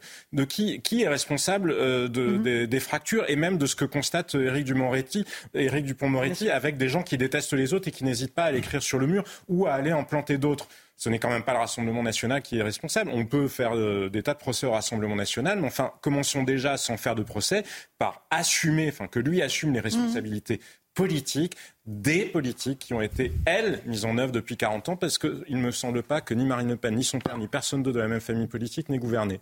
Quand on- vous entendez Eric Dupond-Moretti, Louis de Ragnel opposer euh, la France rurale, tranquille, catholique et blanche à la France des cités, des Mohamed et des Rachid, euh, vous vous dites qu'il se trompe de combat ou pas? Ah, Il se trompe complètement de combat, Des- d'autant plus que euh, faut se souvenir euh, de- du contexte de cet après-midi. Euh, Cinq minutes avant, euh, le gouvernement appelait à l'unité et faisait une minute de silence Pour euh, Thomas. en hommage exactement à Thomas. Et, et je pense qu'en fait c'est un c'est c'est- c'est- c'est même très dangereux de la part du gouvernement de jouer euh, cette fracture-là, et alors que le RN en plus ne cesse depuis plusieurs années maintenant d'essayer d'avoir un discours le plus rassembleur possible, euh, quitte parfois à gommer un certain nombre d'aspérités qui étaient euh, gênantes pour le parti. Euh, et donc là, c'est le gouvernement qui se pose en diviseur. Moi, c'est ça que je trouve euh, le plus même problématique politiquement, et, et en plus en, en- en- en réitérant des vieilles rengaines qui, par ailleurs, euh, sont fausses. Moi, j'imagine Marine Le Pen demandera à Éric Dupond-Moretti, mais allez-y, dites-moi, qui sont les, les gudards dont vous parlez Qui sont les fascistes dont vous parlez Qui sont les antisémites? Moi, moi, ce que je trouve terrifiant dans cette histoire, si on, on prend un tout petit peu de recul, le- euh, vous savez, quand au début de l'affaire de Crépol, euh, il y avait beaucoup de gens qui criaient à la récupération. Le drame, c'est pas tant que le RN et les droites se sont emparés du sujet. Le vrai drame, c'est qu'en fait, pourquoi la gauche est restée silencieuse? Pourquoi la majorité est gênée? Est tellement Et a mis gênée 10 jours à réaliser. Pourquoi elle est tellement gênée euh, qu'elle est contrainte d'envoyer son porte-parole, Olivier Véran, hier lire un, un papier à une cérémonie à Crépol. et en plus, Mhm. y, il y a plein de paradoxes. Vous avez donc le gouvernement qui a minimisé et ensuite qui finit par dramatiser en disant qu'en fait c'est quasiment de la faute du Rassemblement national et en mettant euh, deux France Ok, dos à dos. Mhm. Et à la fin, vous avez le porte-parole, donc Olivier Véran, qui explique que euh, la France est peut-être à un point de bascule. De bascule, donc, oui. et, et qui essaye par ailleurs de français. dramatiser. Et, et en fait, tout ça est totalement incompréhensible. Alors qu'au fond, euh, je vais vous dire, quand on appelle les- les- l'entourage des ministres, comme on dit, quand on est, euh, par exemple, au service politique d'Europe 1, euh, globalement, les gens vous disent la vérité et, et on n'est plus dans la posture. Et alors, ils vous disent quoi Mais ils vous disent, mais évidemment, le problème en France, c'est pas l'ultra droite. Mais ils le disent, mais ce n'est pas l'ultra droite. Le problème, c'est Oui. euh, la montée de l'islam radical. Le problème, c'est l'ultra gauche. Je, je termine simplement d'un chiffre hein, pour situer les choses. Aujourd'hui, il y a 3500 personnes qui sont fichées S à l'ultra-gauche et on est à 1000 euh, pour l'ultra-droite. Je ne suis pas en train de dire que non, on l'ultra-droite n'est pas un, pas. un- Voilà. un Ouais, danger. on- on a souligné le mais- danger mais- de ces Non, mais quand on fait une échelle des Vous risques... avez raison, et on a compris les chiffres. Non, mais il n'y a, pas eu aujourd'hui, si on regarde même ces dix Oui, dernières années, dit il n'y a pas eu d'attentat commis au nom de l'ultra-droite qui a provoqué des morts. Monsieur Camus, de l'ultra-gauche, oui. Hmm. L'islam radical, beaucoup. Et il est possible, il devrait être possible, d'un point de vue de gauche, de dire que la sécurité est la première des libertés. Bien tout sûr. simplement. Oui, absolument. Eric Revel, peut-être? Oui, non, je voulais, Chevènement. mais euh, Louis a été complet. Je voulais quand même Ah oui, souligner ça- l'incroyable incohérence comme de ce gouvernement. La réaction de Dupont-Moretti, qui une fois de plus donc est plus avocat que ministre de la Justice, plus dans un prétoire qu'à l'Assemblée nationale.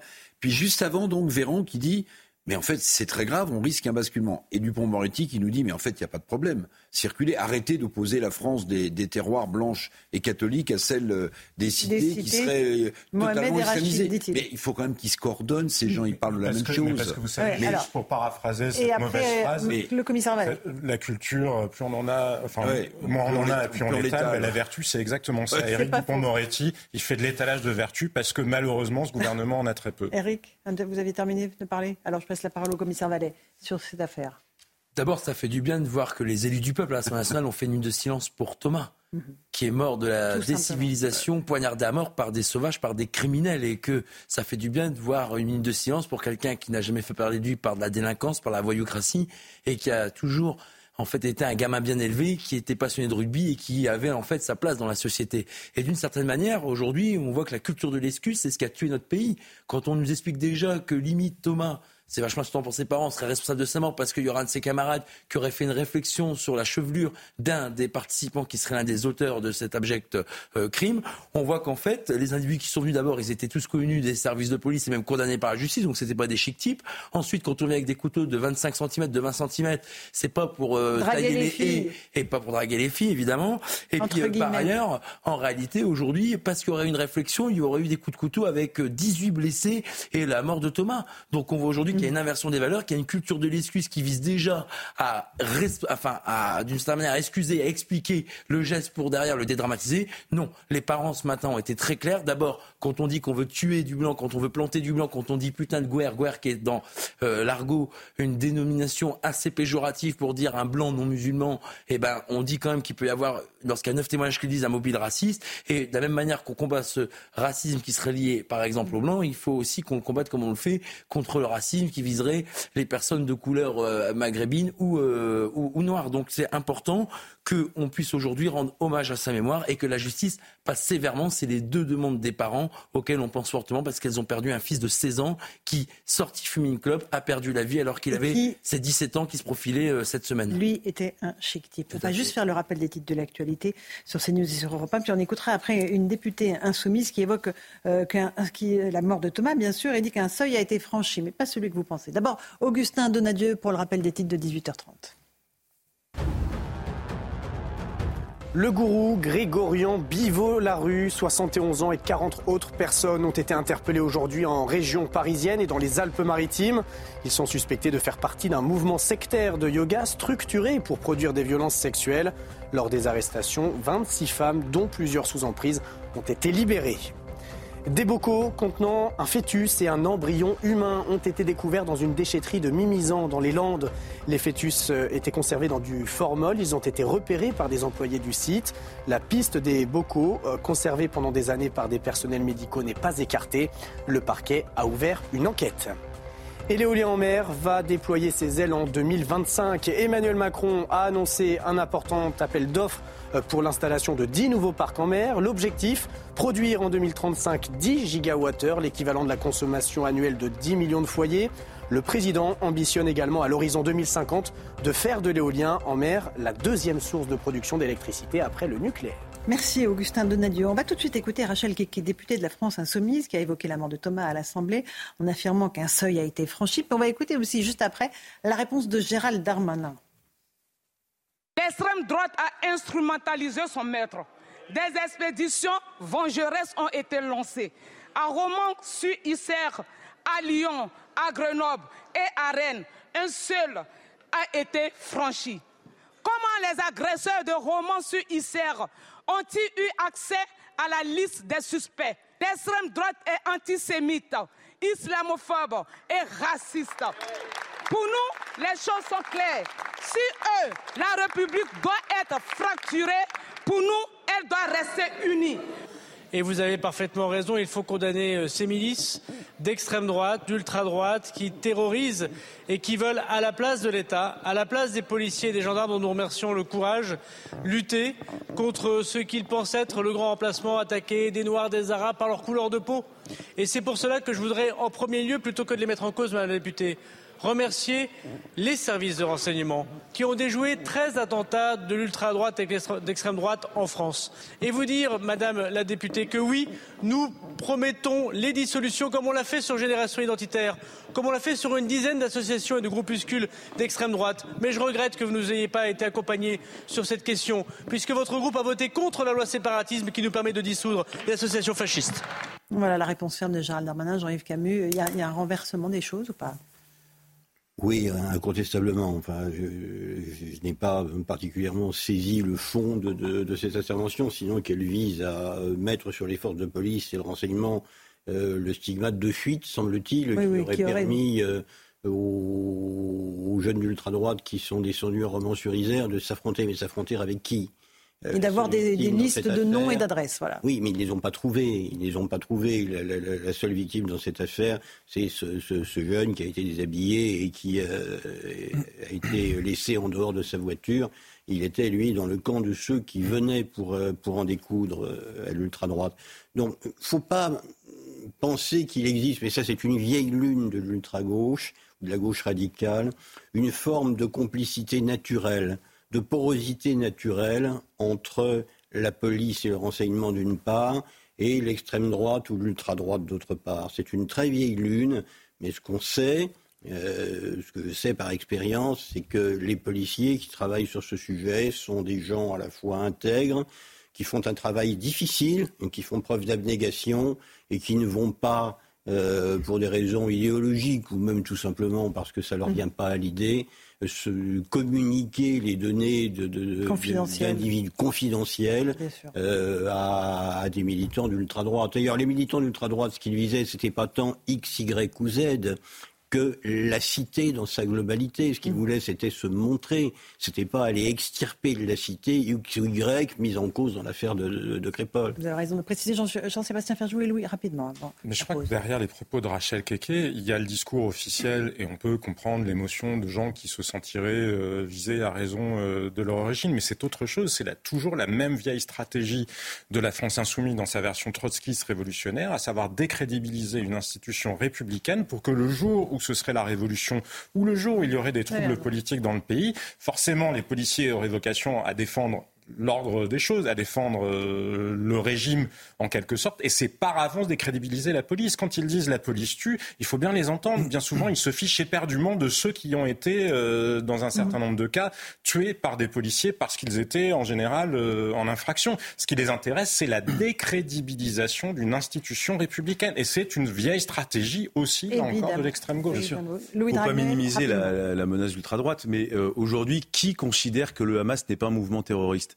Qui euh, s'en est pris aux gendarmes extrêmement violemment à Notre-Dame-des-Landes en, tenant, en tendant des pièges, en, s'équipant d'armes, en essayant d'abattre des hélicoptères, qui euh, fait partie des soulèvements de la terre, qui à Sainte-Soline a voulu euh, tuer des gendarmes et des policiers, qui à Sivins a voulu tuer des gendarmes. En fait, la liste est, extrêmement longue. Et en fait, si vous voulez, c'est la liste de tous les faits qui ont mobilisé très fortement les forces de l'ordre mmh. ces dix dernières années. Et en fait, dans cette liste, il n'y a pas une manifestation, entre guillemets, d'ultra-droite. Et en fait, à chaque fois, la menace est venue de l'ultra-gauche. Bah, et, si on fait une, vraiment, on est obligé d'hierarchiser euh, les menaces. Et l'ultra-gauche est une menace bien plus importante. parce qu'en plus, elle a un relais politique à l'Assemblée nationale. Aujourd'hui, Madame Keke fait partie d'un groupe, la France Insoumise, euh, qui appelle régulièrement à s'en prendre aux policiers, qui appelle régulièrement à renverser indirectement l'État, avec des, avec des périphrases en disant qu'il faut une sixième république, en expliquant euh, qu'Emmanuel Macron n'est pas légitime.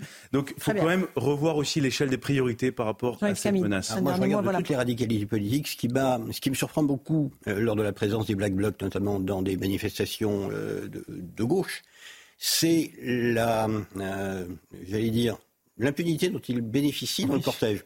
Je me trouvais à sans doute une quinzaine de mètres de votre collègue qui a été visé par un projectile incendiaire et qui s'en est sorti de, de justesse lors d'une manifestation boulevard Voltaire. Et en fait, le groupe était là. Le groupe était là, je ne sais pas s'il était là depuis le départ, mais il était là, évoluant dans la foule qui regardait assez paisiblement ce qui allait se passer. Et quand votre collègue a pris feu, euh, ça n'a pas dissuadé, euh, enfin la foule ne s'est pas ruée en masse sur les fauteurs de troubles pour les expulser de la manifestation. Ça, honnêtement, c'est une logique qui m'échappe parce qu'elle décriminise même l'objet de la manifestation et ce qui la porte. Très bien. Le commissaire Vallée, on rajoute rien. voilà, on salue bah, toujours le, travail des policiers. Hein. On peut s'interroger, pour enlever votre réflexion, on peut s'interroger sur le rôle que les Black Box jouent dans des manifestations. Euh, bah oui, on peut s'interroger. Oui, mais on est un peu loin Bah oui, mais on peut s'interroger. Est-ce que ce pas les idiots utiles du, du, du pouvoir qui préfèrent voir une manifestation dégénérée et laisser parfois faire ce type de mouvement? Moi, je me pose la question. Vrai, mais c'est un autre parce que quand on envoie la CRS 8 pour 30 euh, euh, personnages euh, et qu'on n'est pas capable, en fait, de choper. Alors on m'explique, oui, ils n'ont pas, ils, ont pas encore agi. Les Black Blocs, à chaque fois qu'ils viennent dans des manifs pour foutre le, bordel, bah, on oh, allez, attention, attention. Euh, pour foutre le boxon. Hein, tiens, c'est on s'en boxon, bah, on se dit, mais attendez, mais que, que fait la police on Ou alors la police, on leur demande de le commissaire qui conclut la partie en disant que voilà, vous faites votre boulot. Pour faire euh, simple, on a une ultra-gauche et une extrême-gauche, parfois relayée par certains médias, qui aujourd'hui s'en prennent individuellement aux policiers. Moi-même, j'ai été victime parfois euh, récemment de, de, de, malhonnêteté intellectuelle dans certaines presses.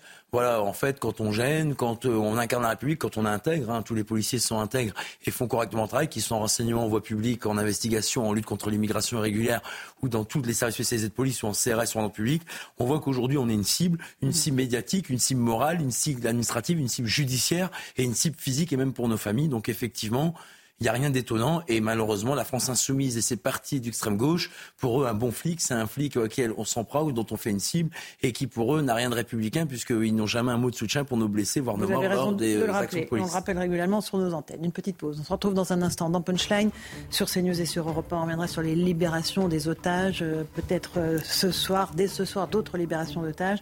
Euh, on accueillera Eve Auman, qui est la cousine d'une otage qui vient d'être libérée avec ses trois enfants. Elle nous racontera ce qu'ils ont vécu. À tout de suite dans Punchline. 18h45, on est de retour dans Punchline sur CNews et sur Europe 1. On a le plaisir d'accueillir Eve Auman. Bonsoir Eve. Vous êtes la cousine de Chen, une otage du Hamas qui vient d'être libérée avec ses trois enfants. On vous a reçu la semaine dernière, vous étiez dans la plus grande inquiétude, évidemment. Euh, aujourd'hui, euh, ils ont été libérés. Vous allez nous raconter un peu euh, les premières impressions, ce qu'ils disent ou ce qu'ils ne disent pas, parce qu'ils doivent être largement traumatisés. Avant ça, je vous propose qu'on parte tout de suite pour Tel Aviv, rejoindre notre envoyé spécial Thibault Marcheteau. Bonsoir Thibault. à nouveau, on vous retrouve. une marche a, démarré hein, de, des familles d'otages dans le centre de Tel Aviv pour demander qu'on prolonge la trêve qui permet cette libération d'otages effectivement, Laurence, une marche symbolique de composée euh, de 40 euh, personnes environ qui vient de quitter la place des euh, otages où se, sont, se rassemblent depuis plusieurs jours les familles mais également les soutiens. Cette marche elle est symbolique parce qu'elle est composée uniquement de familles qui sont proches des otages qui restent, qui sont encore dans la bande de Gaza. Ils vont faire une marche d'une centaine de mètres pour se, se rendre sous les fenêtres de la Kyria. La Kyria, c'est le quartier général de l'armée israélienne pour mettre une pression physique sur le gouvernement pour prolonger cette trêve. Vous le voyez donc, il n'y a pas forcément que la diplomatie internationale qui s'emploie à prolonger cette trêve. Il y a effectivement, et on peut le comprendre, les euh, familles des otages qui sont encore retenues dans la bande de Gaza. La, deuxième information à retenir, c'est que ce soir, une nouvelle salve de libération est attendue. On attend la confirmation de la Croix-Rouge qu'ils ont bien euh, pris, en, charge les otages qui vont être libérés par le Hamas. Euh, cette opération, elle se fait à l'intérieur de la bande de Gaza. La Croix-Rouge ramène ses otages en Égypte, notamment par la ville de Rafah. Ensuite, c'est l'armée israélienne qui prend en charge ces otages. Tout cela prend évidemment beaucoup de temps. Nous devrions avoir plus d'informations dans les prochaines minutes, les prochaines heures. Merci beaucoup Thibault Marcheteau pour ces informations précieuses. Euh, euh je le disais, euh, euh, vous avez la chance que, votre cousine et ses trois enfants aient été libérés mais vous avez perdu des proches aussi dans les attaques du 7 octobre. Est-ce que vous avez des nouvelles d'abord de cette maman et de ses trois enfants? Oui, alors pas directement, je, leur, je les laisse souffler. Je sais qu'ils sont très entourés par, euh, par, leur famille, par, euh, par des proches. Euh, en revanche, j'ai plusieurs fois par jour au téléphone ma cousine qui est la, la belle-sœur de mhm. la, tante des petits. Mhm. Ils ont quel âge les petits d'ailleurs 9, 11 et 17 9, 11 et 17, d'accord. voilà, donc eux, je les ai régulièrement. ils me disent que là, ils sont en plutôt bonne forme physique, ils sont en train de faire pas mal de, tests. Mhm. Pour vérifier que tout va bien. Et ils parlent, ils racontent ou pas du tout? Très peu. Très peu? Très peu. Euh, pour l'instant, euh, voilà, tout est très contenu. Ils ont perdu leur, leur, leur, père et leur sœur, ou leur mari et leur fille. voilà, ils ont passé 51 jours sous des tunnels. Ils sont effectivement ils sont sur un, un choc émotionnel qui est, qui est très fort.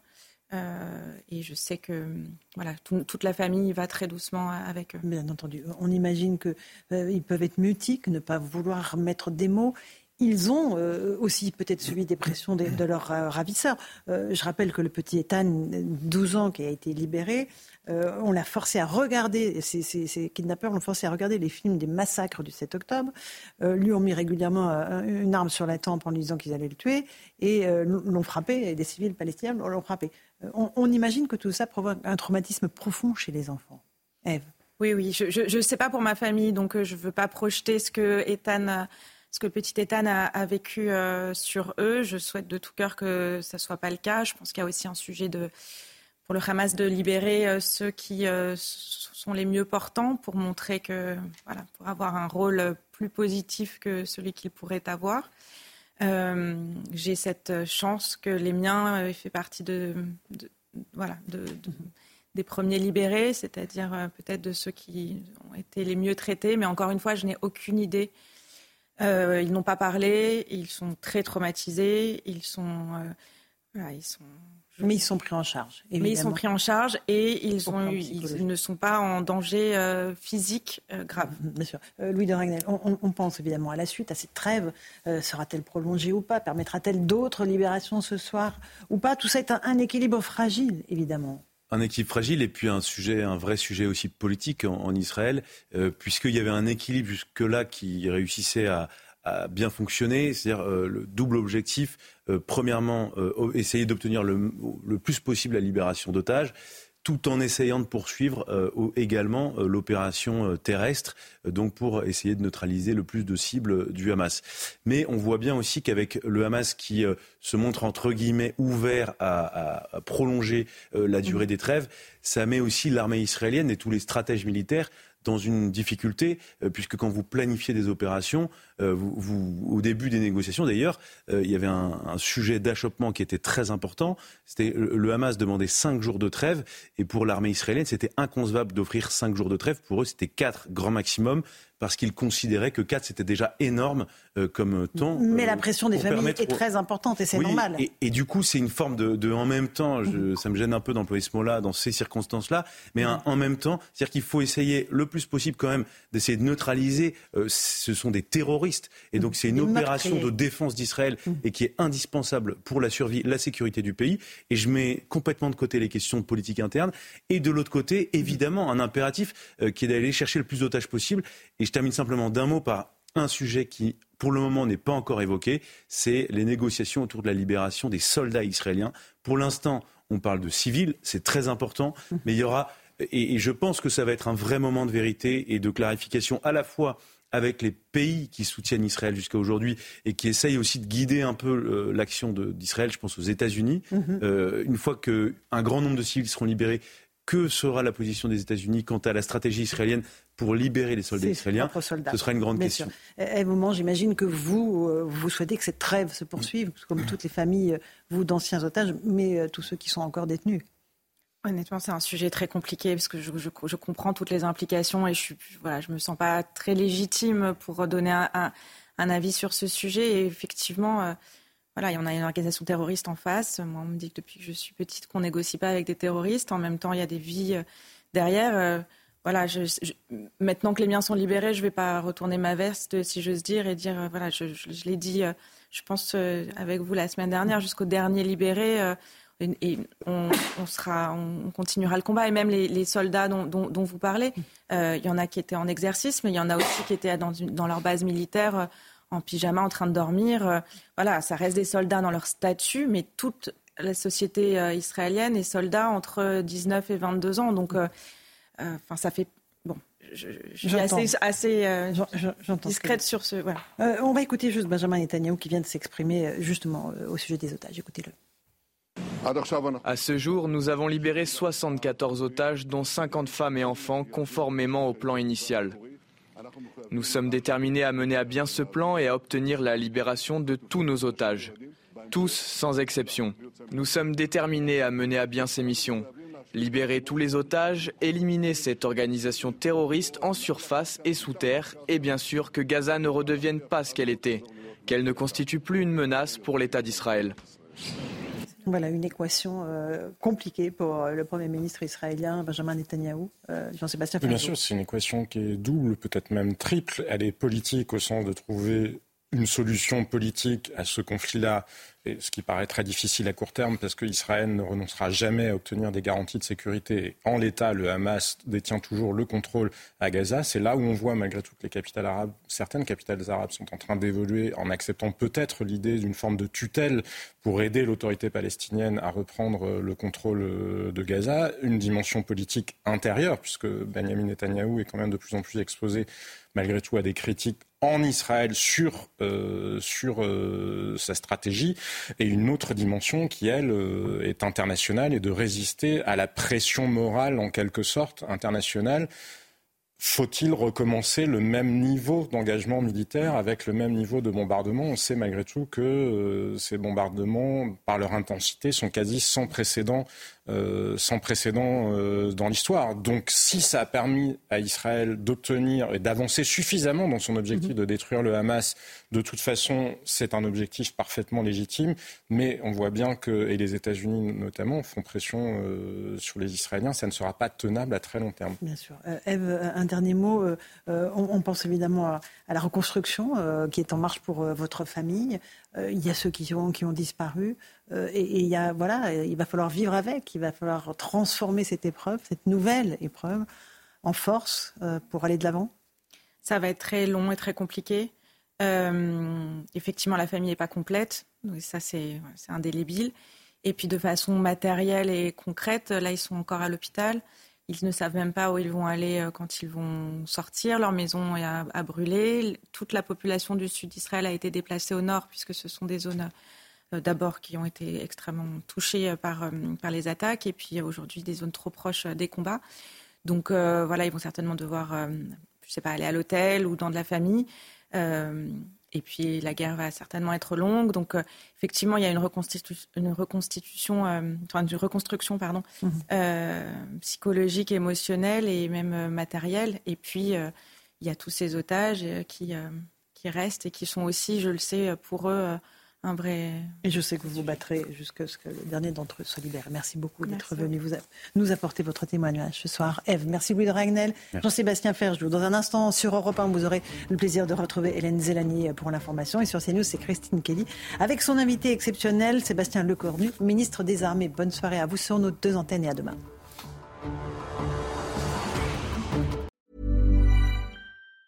Hi, I'm Daniel, founder of Pretty Litter. Did you know cats tend to hide symptoms of sickness and pain? I learned this the hard way after losing my cat, Gingy. So I created Pretty Litter, a health monitoring litter that helps detect early signs of illness by changing colors, saving you money and potentially your cat's life. Pretty Litter is veterinarian developed, and it's the easiest way to keep tabs on your fur baby's health right at home. Go to prettylitter.com and use code ACAST for 20% off your first order and a free cat toy. Terms and conditions apply. See site for details.